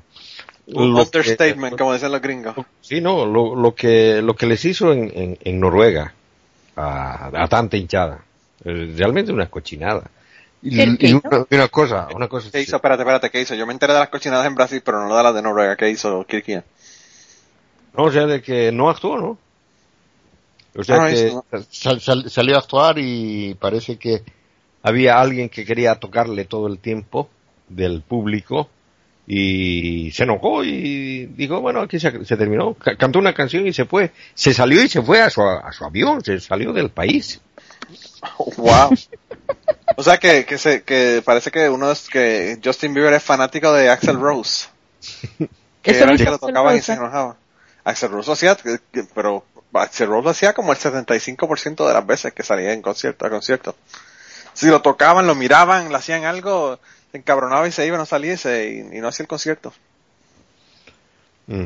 Del, del Axel Rose hay una, una, un video en eh, Chile cuando, cuando actuaron Guns N' Roses en, en Santiago en el que lo han, lo han escupido, o sea, están haciendo concurso de escupirle. Y el tipo estaba, estaba caliente, no estaba caliente. Lo, lo, lo, lo, expulsó a uno del público, o sea que lo, hizo sacar con seguridad. Pero bueno, Justin Bieber es el número 5. Y... sí, él, era el candidato. Él era el candidato porque, porque él es... Eh, si, sin Dios sería una, una persona terrible, ¿no? Pero con Dios es peor aún, un cabroncito. A mí es que me hace mucha gracia cuando, cuando personas que, o sea, que lo mires por donde lo mires, claramente no siguen un cojón de los valores que supuestamente son de la religión que dicen profesar y se ponen el rollo, ay, pero ¿de qué cojones estás hablando? Pero si tú no eres nada de eso, ¿tú qué, qué, te crees que dices? Ni, no sé, ¿sabes? Lo primero son los tatuajes blancas. Sí, ¿no? Los tatuajes, el andar follando por ahí, el, el ser un desconsiderado, el ser rico, increíblemente rico, no sé, hay tantas cosas que... Sí, la verdad que, yo no sé, a mí me pareció gracioso eso. Pero bueno, el caso es que tenemos esos cinco y, y uh, Ángel ya, Ángel, ¿verdad? Como sabía que no iba a estar con nosotros, nos dio Eh, voto por correo. sí, su voto por correo. Y, al fin y al cabo, él dio dos, pero ¿por cuál fue el que se decidió finalmente?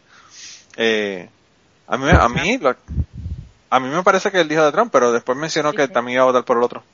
Dijo que iba a votar por el otro, pero que quiere votar por Trump porque sabe que no vamos a tardar mucho en quitarlo. Entonces no, no se quiere quedar sin Para no quedarse sin, sin votar, ¿verdad? Bueno, pues el caso fue que él votó por Trump y entonces, este, ¿por quién tu vota blanca? Ay, pues es que, claro, yo iba a votar por el canal 2 de Atlanta. Pero es todo tan tonto. Me lo, que, vota tú y luego pienso, y luego digo yo, que me lo tengo que pensar un mm. poquito más. Bueno, en realidad, o sea, mm, esa, esa cuestión de Donald Trump, o sea, de que eh, quizás quizás gane la, al menos la candidatura de los republicanos o sea que no, no, no, le, no le haremos ganar aquí también tiene muchos premios bueno. El, el el pastor este sería no, yo no sé si será será cómo se dice será realmente morón o que no que no sabe contar o que... Que no conoce la Biblia, que todavía puede ser... Que, no conoce la Biblia, sí, ¿no? o sea que realmente no, no, no sé si calificarlo como morón, ¿no? A mí el que, el que me pareció realmente chistoso es, es la cuestión esta del, del, de las mandalas. Ok, el, el, así, si coloreas estos dibujitos le estás abriendo la puerta a los demonios. o sea que, ah. así como, como para hacer una película tipo Ghostbusters, una cosa así, realmente. un, un, portal como tipo Poltergeist, una cosa así, ¿verdad? realmente, o sea, sí, buena, buena idea para una película. Yo, yo voto por ellos, o sea, por el... el blog, el blog de la Christian Blogger, pues tenemos uno para The Last Hiker, tenemos uno para Donald Trump y ahora se lo voy a poner yo difícil a Blanca porque yo voy a votar por Justin Bieber. Así que, eh, si Blanca vota por el canal 2 de Atlanta tenemos un cuádruple empate. No, tenemos un ganador. Ah, bueno, pues yo voy a votar tenemos por Tenemos un ganador. Eh, me, lo he pensado estos momentos y he decidido eh, apoyar al lobby boricua y votar también por Justin Bieber porque es que ya no es solo por lo que he dicho de que, o sea, no, no, no te correspondes en absoluto con lo que sería un comportamiento cristiano, señor Justin Bieber, pero es que además eh, es una cosa que dicen tanto los creyentes, en plan, ah, es que sin Dios sería una persona, pues, you know what, ya eres una persona horrible, aunque seas buenísimo, aunque te comportes como el más bueno de los seres humanos, si solo lo haces por miedo, no eres buena persona ¿Entiendes? O sea, no eres buena persona. Claro, claro. Cualquier ateo es mejor persona que tú, por cabrón que sea, porque al menos sus actos no los hace amenazado, no los hace por temor. O sea, lo que importa es la motivación de tus actos. Sí, sí, sí, porque tú no hagas algo bajo amenaza no quiere decir que, tú seas una buena persona. Claro. Es decir, por ejemplo, cuando yo vivía con mis padres, en casa de mis padres, mmm, no podía llegar borracha a casa. ¿Era abstemia? No, porque en cuanto me fui me emborraché. claro, claro. Eso, pues... Y a mí lo que, lo, que lo que me da es miedo a la gente que dice cosas como esa. Claro, es en plan, o sea, en serio, en serio que tú estás ahora mismo hablando conmigo y si de repente dejases de creer en Dios, me violarías y me matarías. O sea, lo único que se interpone entre mi violación y asesinato es tu amigo imaginario. Sí. Y yo se lo dije a un compañero mío de trabajo que me dijo, ah, lo que pasa es que Dios me cambió y yo soy ahora una persona que, que sea eso, que sea eso, que sea que cierre. Y yo le dije, bueno, pues entonces sigue con Dios. Porque yo no quiero que tú vengas aquí un día y empieces a matar gente en el trabajo. Claro, eh, si eso es lo que te está ayudando, en verdad, eh, síguelo. Porque yo no que... ese, ese es el dilema, ¿no? ¿Qué tal si un día Dios le dice que vaya a matar a gente en el trabajo? Claro. Porque es lo que pasa, ¿no? Como dijo Ray Comfort una vez. Ray Comfort dijo que si Dios le decía que matase a su hijo, que él lo mataría, pero sin dudarlo ni un solo segundo. Obviamente es mentira, pero además mentiroso, que por cierto es pecado. Eh, pero ¿cómo, ¿cómo coño vas a decir eso? O sea, por Dios. No, no, blanca, blanca. No, no es pecado si es que, si es que tiene buen, eh, buen fin, ¿no? De eso hablamos alguna vez. Ah, si es para convertir a gente, entonces se pueden decir mentiras. Sí, el fin justifica los medios. Puedes mentir para, para convencer a la gente y todo, sí. Sí, así, de esa manera es que operan, de esa manera misma es que operan. Eh, y eso lo, lo, tenemos bien claro con la, con la propaganda eh, anti, anti aborto, anti eh, pro choice, ¿verdad? Que te dicen mentiras, como por ejemplo lo de la depresión de las mujeres que, que, que abortan o que la incidencia de cáncer es más alta, claro, sí. Todas esas mentiras que te dicen por eso. O, que los hijos criados por, por familias eh, de un solo sexo eh, salen homosexuales o, o tienen tienen problemas y un montón de cosas. Ahí te, ahí te he dejado el güey, ¿eh? No le menciones, no le menciones eso a Blanca que se encabrona y se acabó el podcast. Después de ver el, el trailer de que nos pusieron en el grupo de Facebook la oh. película que Yuri está apoyando. Hay, ¿cómo se llama? Hubo, hubo sobre eso, Judy del eh, canal de los mexicanos colocó la colocó un, un, video sobre la posición de, de los de los cristianos sobre esa película. Wow. Y bueno, en realidad los cristianos decís que estaban preocupados de que con tanta propaganda tal vez las, las salas cinematográficas iban a llenar de, de homosexuales y lesbianas y que en realidad esa película es una película para cristianos. Wow, qué tontería. Llegó Ángel. Mira, ahí está llegando Ángel, vamos a, vamos a añadirlo. Sí, dice para eh. despedirse. Jo, pues no nos queda, madre mía. y eso que no hemos tenido su sección, es que tiene que estar para poner orden, que es que si no. Yo, ahora cuando llegue le decimos que vamos a empezar a, vamos a empezar a hablar. A grabar. Porque llegó. Vamos a empezar a, a, hola, hola. porque llega. Mira, vamos a tener que empezar a hablar de ateísmo, Ángel, porque ya llegaste tú a poner orden. Hemos hablado de todo, desde, desde Evo Morales para abajo hasta Donald Trump y la política. Madonna. Madonna, Justin Bieber, hemos hablado de todo menos de menos de ateísmo hoy. Tienes que venir para que pongas orden, chico. ¿Cómo estás? Yo, pues bien, bien, todo muy bien. ¿Cómo llegó la chica? muy bien, encantada de la vida y claro, tenía un montón de cosas que contar y, nada, está cansada, ahora se va a meter una ducha y a la cama. Sí, me imagino. Y diga, pues mientras se ducha aprovecho y aunque solo sea para saludar a, a la audiencia, eh, por aquí estoy. Hemos echado de menos la lista de nombres horribles. Nos ha hecho mucha pues falta.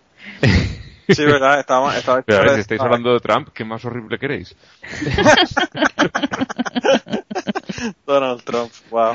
No, pues llegaste, llegaste justo para, para el triunfo de la semana, ¿verdad?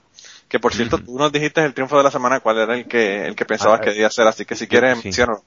Esa era mi, mi, mi, propuesta de los que ponías allí, es el que me parecía a mí más, más adecuado. me parece muy bien porque, porque Blanca tiene una antimorón, una antimorona, ¿verdad? Ajá. Eh, que es la señora de, de que está demandando, ¿verdad? La, la aerolínea. Si quieres, si quieres Blanca, cuéntanos, cuéntanos sobre la antimorona primero y después vamos con el triunfo.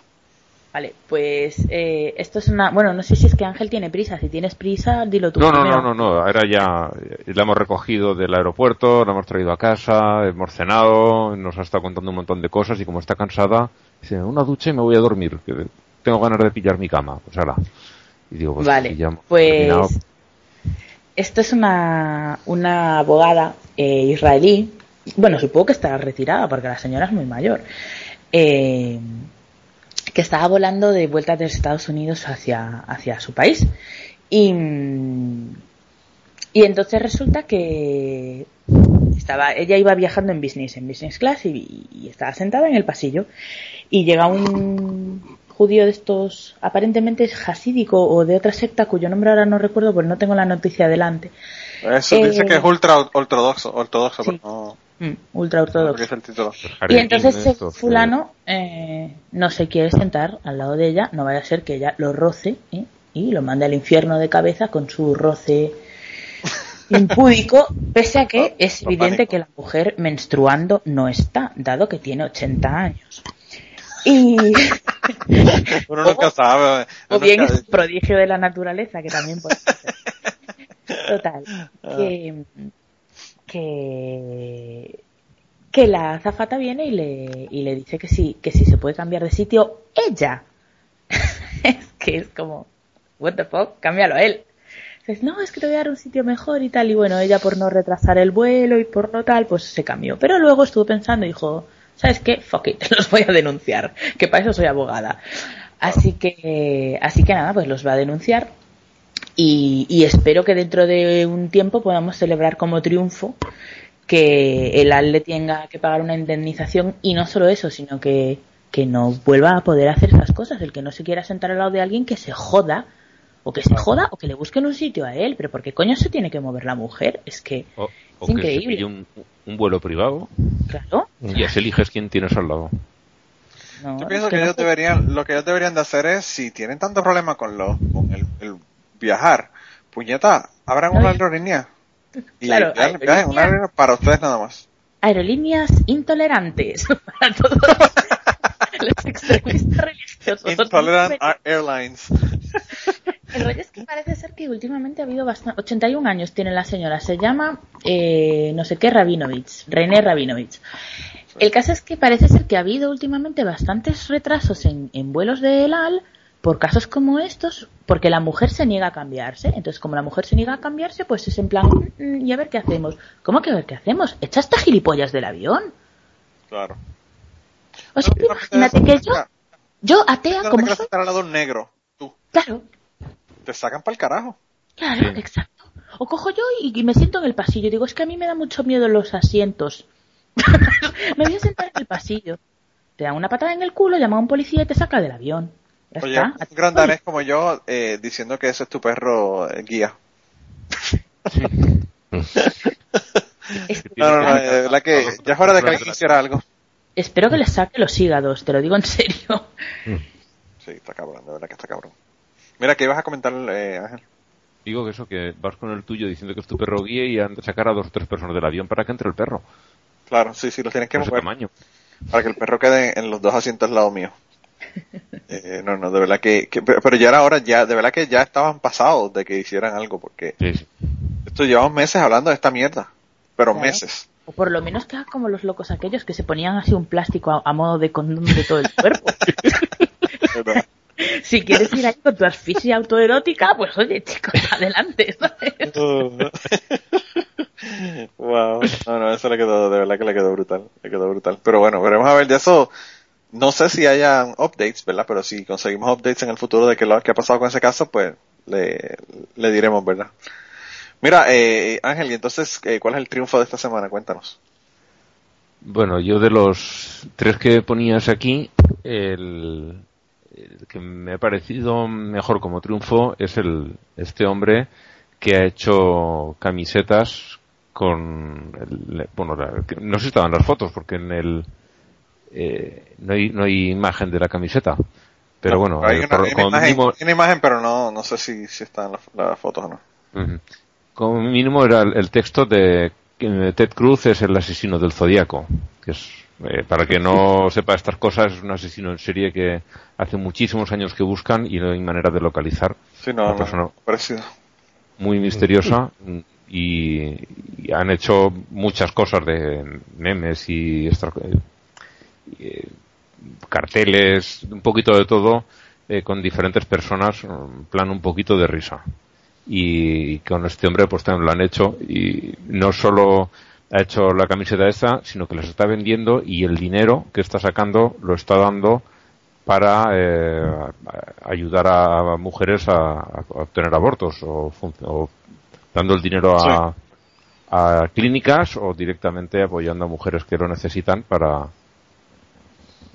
para que no tengan estas dificultades, lo que se ha comentado aquí muchas veces, tienen que hacer viajes largos, hospedarse dos o tres días en un hotel para, bueno, siempre es una odisea para estas pobres mujeres, sobre todo las de menos medios económicos, porque la que es rica le dará igual un poco más que un poco menos, pero habrá gente que de verdad estará muy necesitada y, con todos los obstáculos que pone estamos jodidos. Y este, este hombre con estas camisetas de, de Ted Cruz, precisamente de Ted Cruz, bueno, hubiera dado con cualquier otro republicano, pero he elegido a este porque la verdad es que el retrato robot sí que tiene un, remoto aire.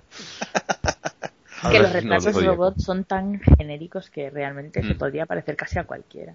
Sí, sí. Claro, claro. No, y, esto fue del retrato lo hicieron de una, mucha, de una de las víctimas que, que logró, ¿verdad?, salvarse. Eh, pero supuestamente se había matado treinta y pico de mujeres, treinta y cinco, treinta y siete mujeres. eh, y bueno, el, el, caso es que a mí me pareció graciosísimo también el asunto y estoy pensando que estaría chévere comprarme la camiseta. eh, lo, que, lo, que, lo, que, me preocupa es que, que, que el hombre se va de baja de la campaña y entonces pierda, pierda mi, mi, dinero, ¿verdad? Porque realmente si el tipo no está corriendo, como que no vale la pena. Y, y como ya se enteraron que teníamos tres, el tercero es de un pastor que está durmiendo afuera, ¿verdad? En, eh, en una caseta llena de nieve eh, porque su, su iglesia está eh, no permitiendo eh, personas que sean eh, de la comunidad LGBT y entonces lo está haciendo como modo de protesta. Y esa era otra de, la, de las cosas que ocurrieron esta semana que, que me pareció bien, ¿verdad? Eh, el reverendo se llama Reverendo Michael Topper eh, y es de una iglesia metodista. Y entonces para llamar la atención y que pues su iglesia cambie su política pues él está durmiendo afuera en el frío. Así que ese era, ese era el tercero de los triunfos de esta semana. Esta semana tenemos casi más triunfos que, que, que morones eh, que valgan la pena, ¿verdad? Pero bueno. Yo, yo le alabo la iniciativa, pero espero que no haga mucho frío porque se va a quedar fuera. No, el tipo está, el tipo tiene que estar congelando como un cabrón. Si enseñaron una foto ahí y, y, la caseta está con, con, nieve arriba y como, como un pie de nieve alrededor. O sea que, que te está pasando un frío del carajo, pero bueno. Eh, bueno, además, además de que la, la, Iglesia Metodista es una de las más liberales. Claro, claro. O sea, que, y aún así no quieren a los homosexuales, imagínate. Oh, sí, sí. Imagínate la Bautista o alguna otra, ¿verdad? Mm. Eh, y la otra cosa que ocurrió esta semana que vale la pena mencionar es que hicieron otra fatua eh, contra Salman Rushdie, que lo hemos mencionado aquí varias veces. Eh, es por supuestamente hacer, tener una blasfemia, ¿verdad? Así que, bueno, se, re, se se renovó la fatua y no sé qué va a hacer el hombre, va a tener que irse de nuevo a esconderse porque estos cabrones son capaces de matarlo, ¿verdad? Porque ofrecieron eh, 600 mil dólares eh, por la cabeza de Salman Rushdie, así que está, está bien cabrón la cosa. Mm. Y nada, entonces yo creo que lo que nos queda son las mandadas al carajo, ya casi nos está acabando el tiempo. Tenemos unas exitosas esta semana. Pero si ustedes quieren, entonces ustedes cuéntenos cuáles son las de ustedes y por ahí, por ahí nos vamos. A mí no todas a ver, por favor. Ya, ya lo he dicho, he escrito, me valen todas las que, las cuatro que habías puesto, me vale cualquiera de ellas. Sí. Porque es, es que son horribles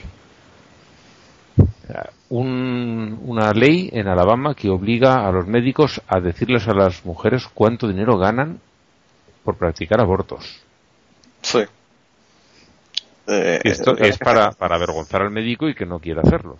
Claro. El, el otro día vi un, vi un vídeo, perdona Ángel, que te, eh, de un médico que practica abortos que no sé en qué estado estaba, pero es uno de estos estados que les obligan a decirles toda una serie de mentiras, como lo de que produce cáncer y que da depresión profunda y todo eso.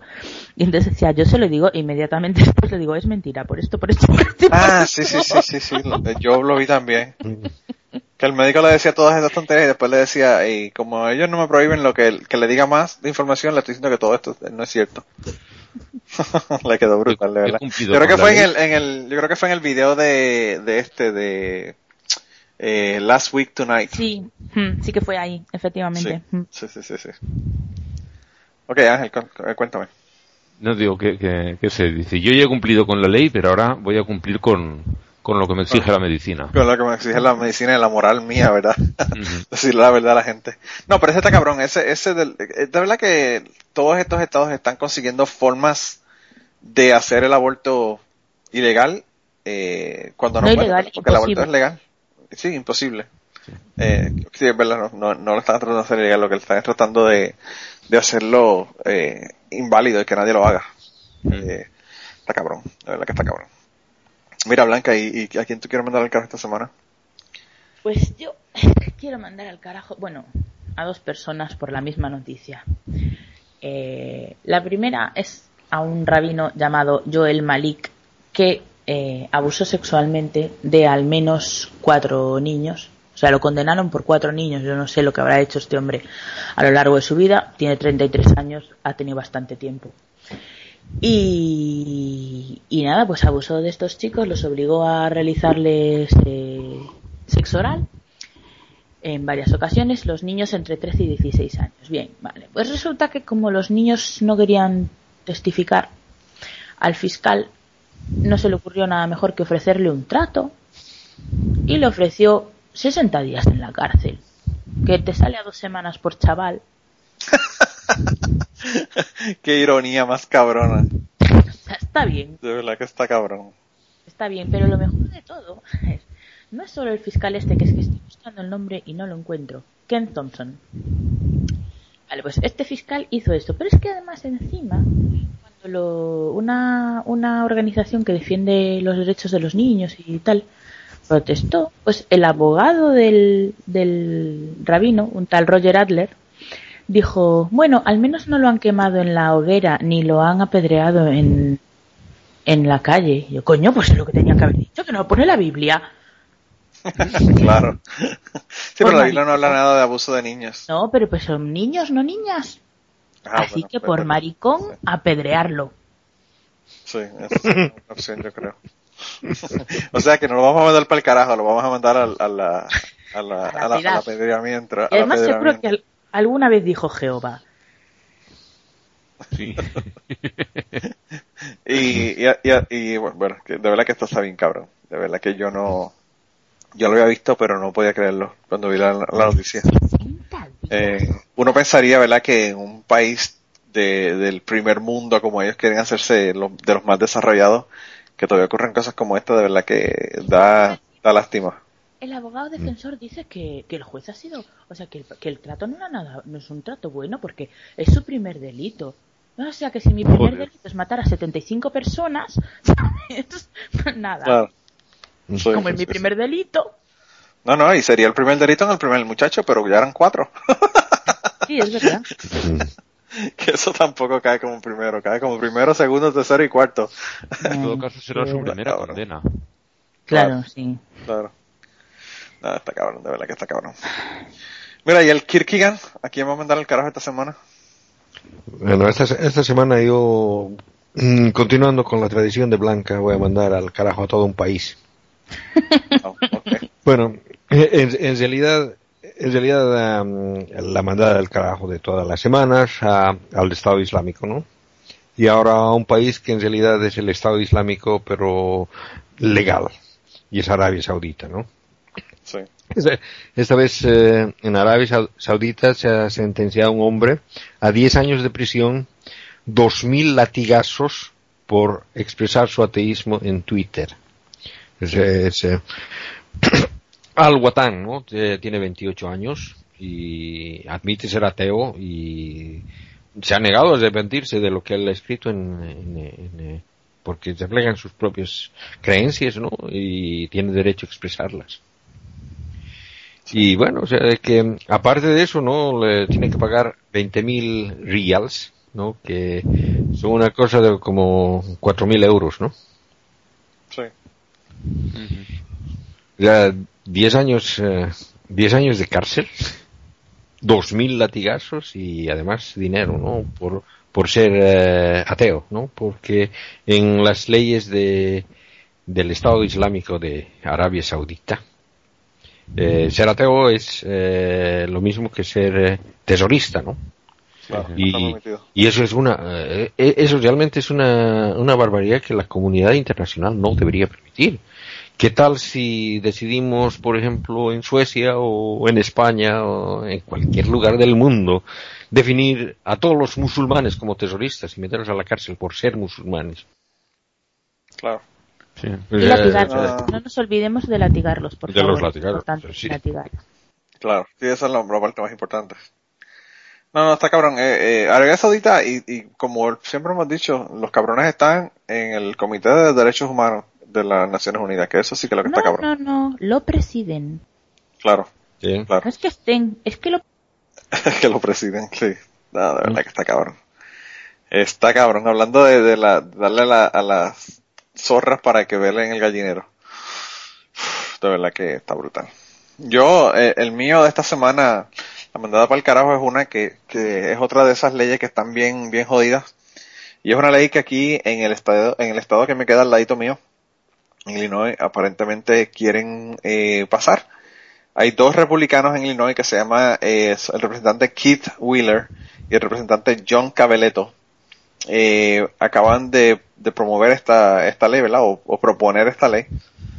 Y básicamente lo que ellos están es eh, negándole eh, ayuda financiera, ¿verdad? A las madres que no tengan listado en el certificado de nacimiento de sus hijos eh, quién es el padre del, del hijo. Así que básicamente lo que te están es obligando a que pongas un padre para poder recibir ayudas del gobierno, ¿verdad? Eh, Tienes y... que poner o el padre o un hombre que eh, se comprometa a, a, mantener al niño en caso de que sea necesario. Claro. What the fuck? está cabrón, de verdad que está cabrón. Es, número uno, es posible que no sepas quién es el padre. Claro.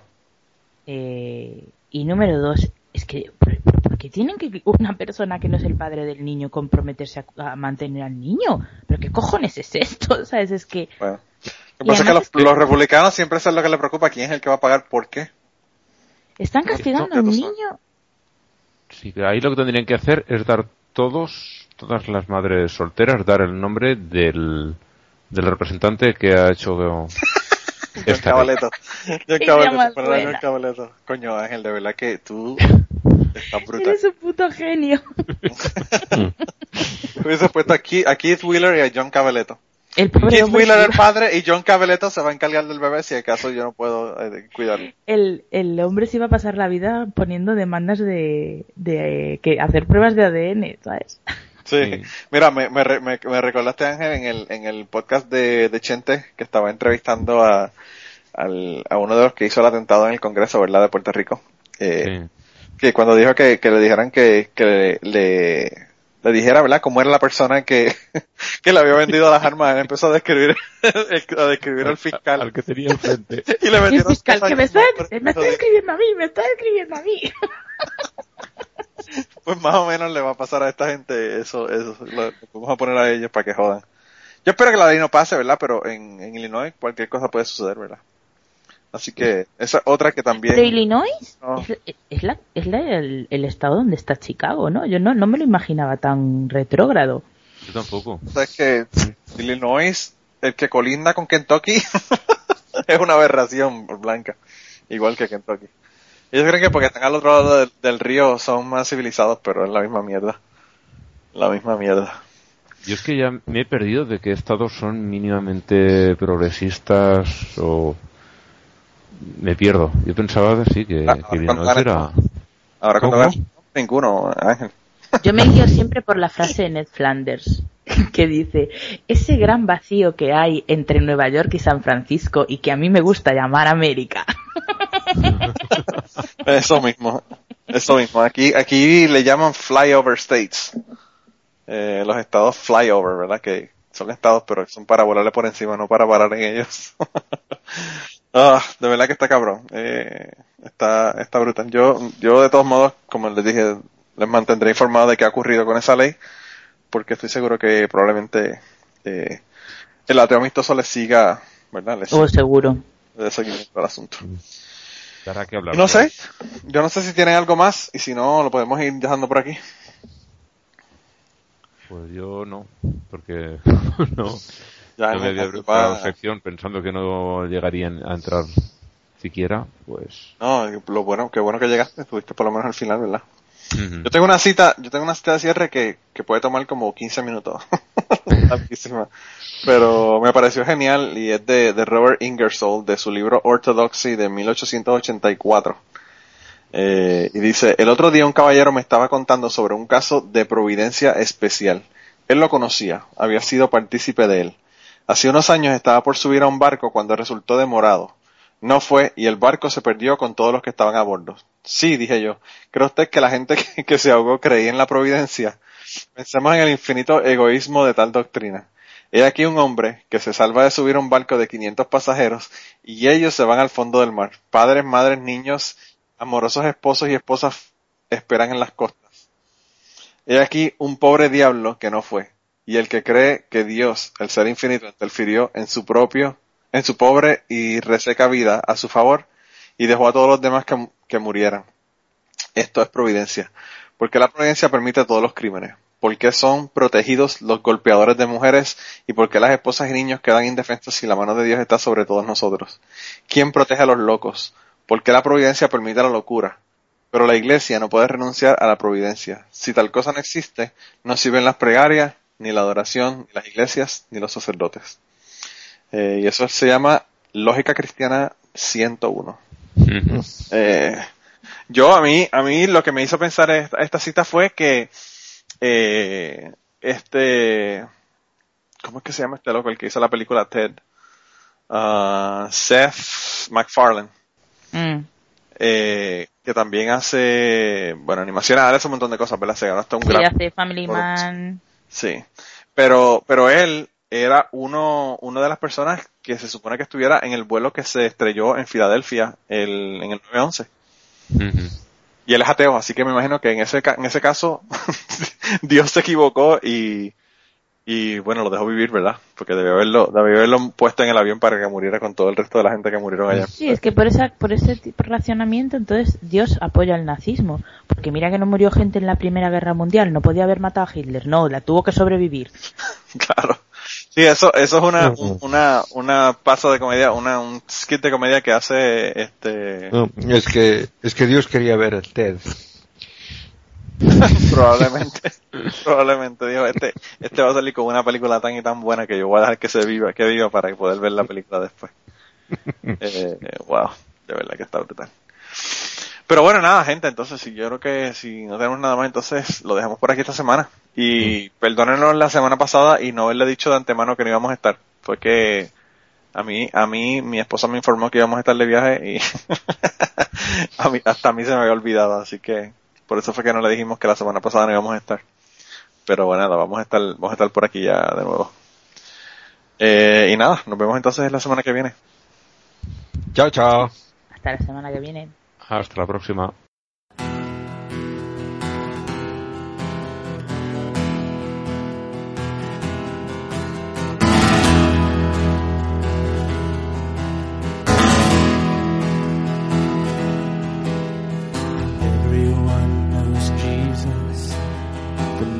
Healed the lame. Well, I am Jesus' brother. Craig is my name. Jesus is the Prince of Peace. Jesus is the Lamb. Jesus is the Son of God. But Craig Because when Craig's inside, we'll party all damn night. I don't turn water into wine, but into cold Coors Light. I'm not my brother, I know, don't walk on H2O, but I got hydroponic shit that me and Judas grow. I'm fucking Craig.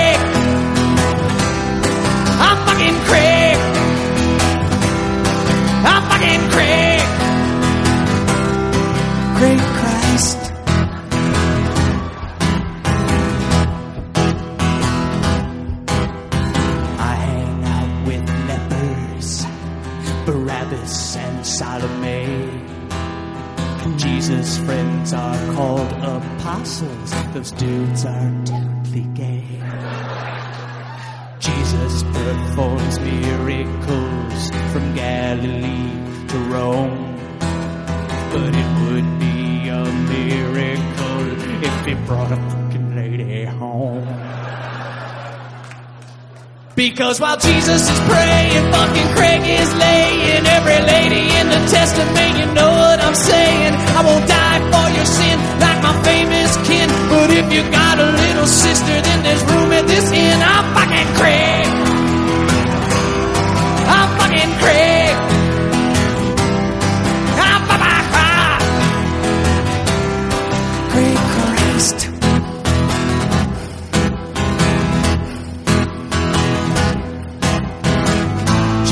Was our mother's faith. All her love to him she gave. But there's no sibling rivalry when it's nailed to that tree. Yeah. And now the question for you is not what would Jesus do, but where will you be when the Craig machine comes partying through? And if the Lord would allow, you got to ask yourself how and who and why and when and where is your Messiah now? It's fucking Craig, fucking Craig, fucking Craig. I'm fucking Craig,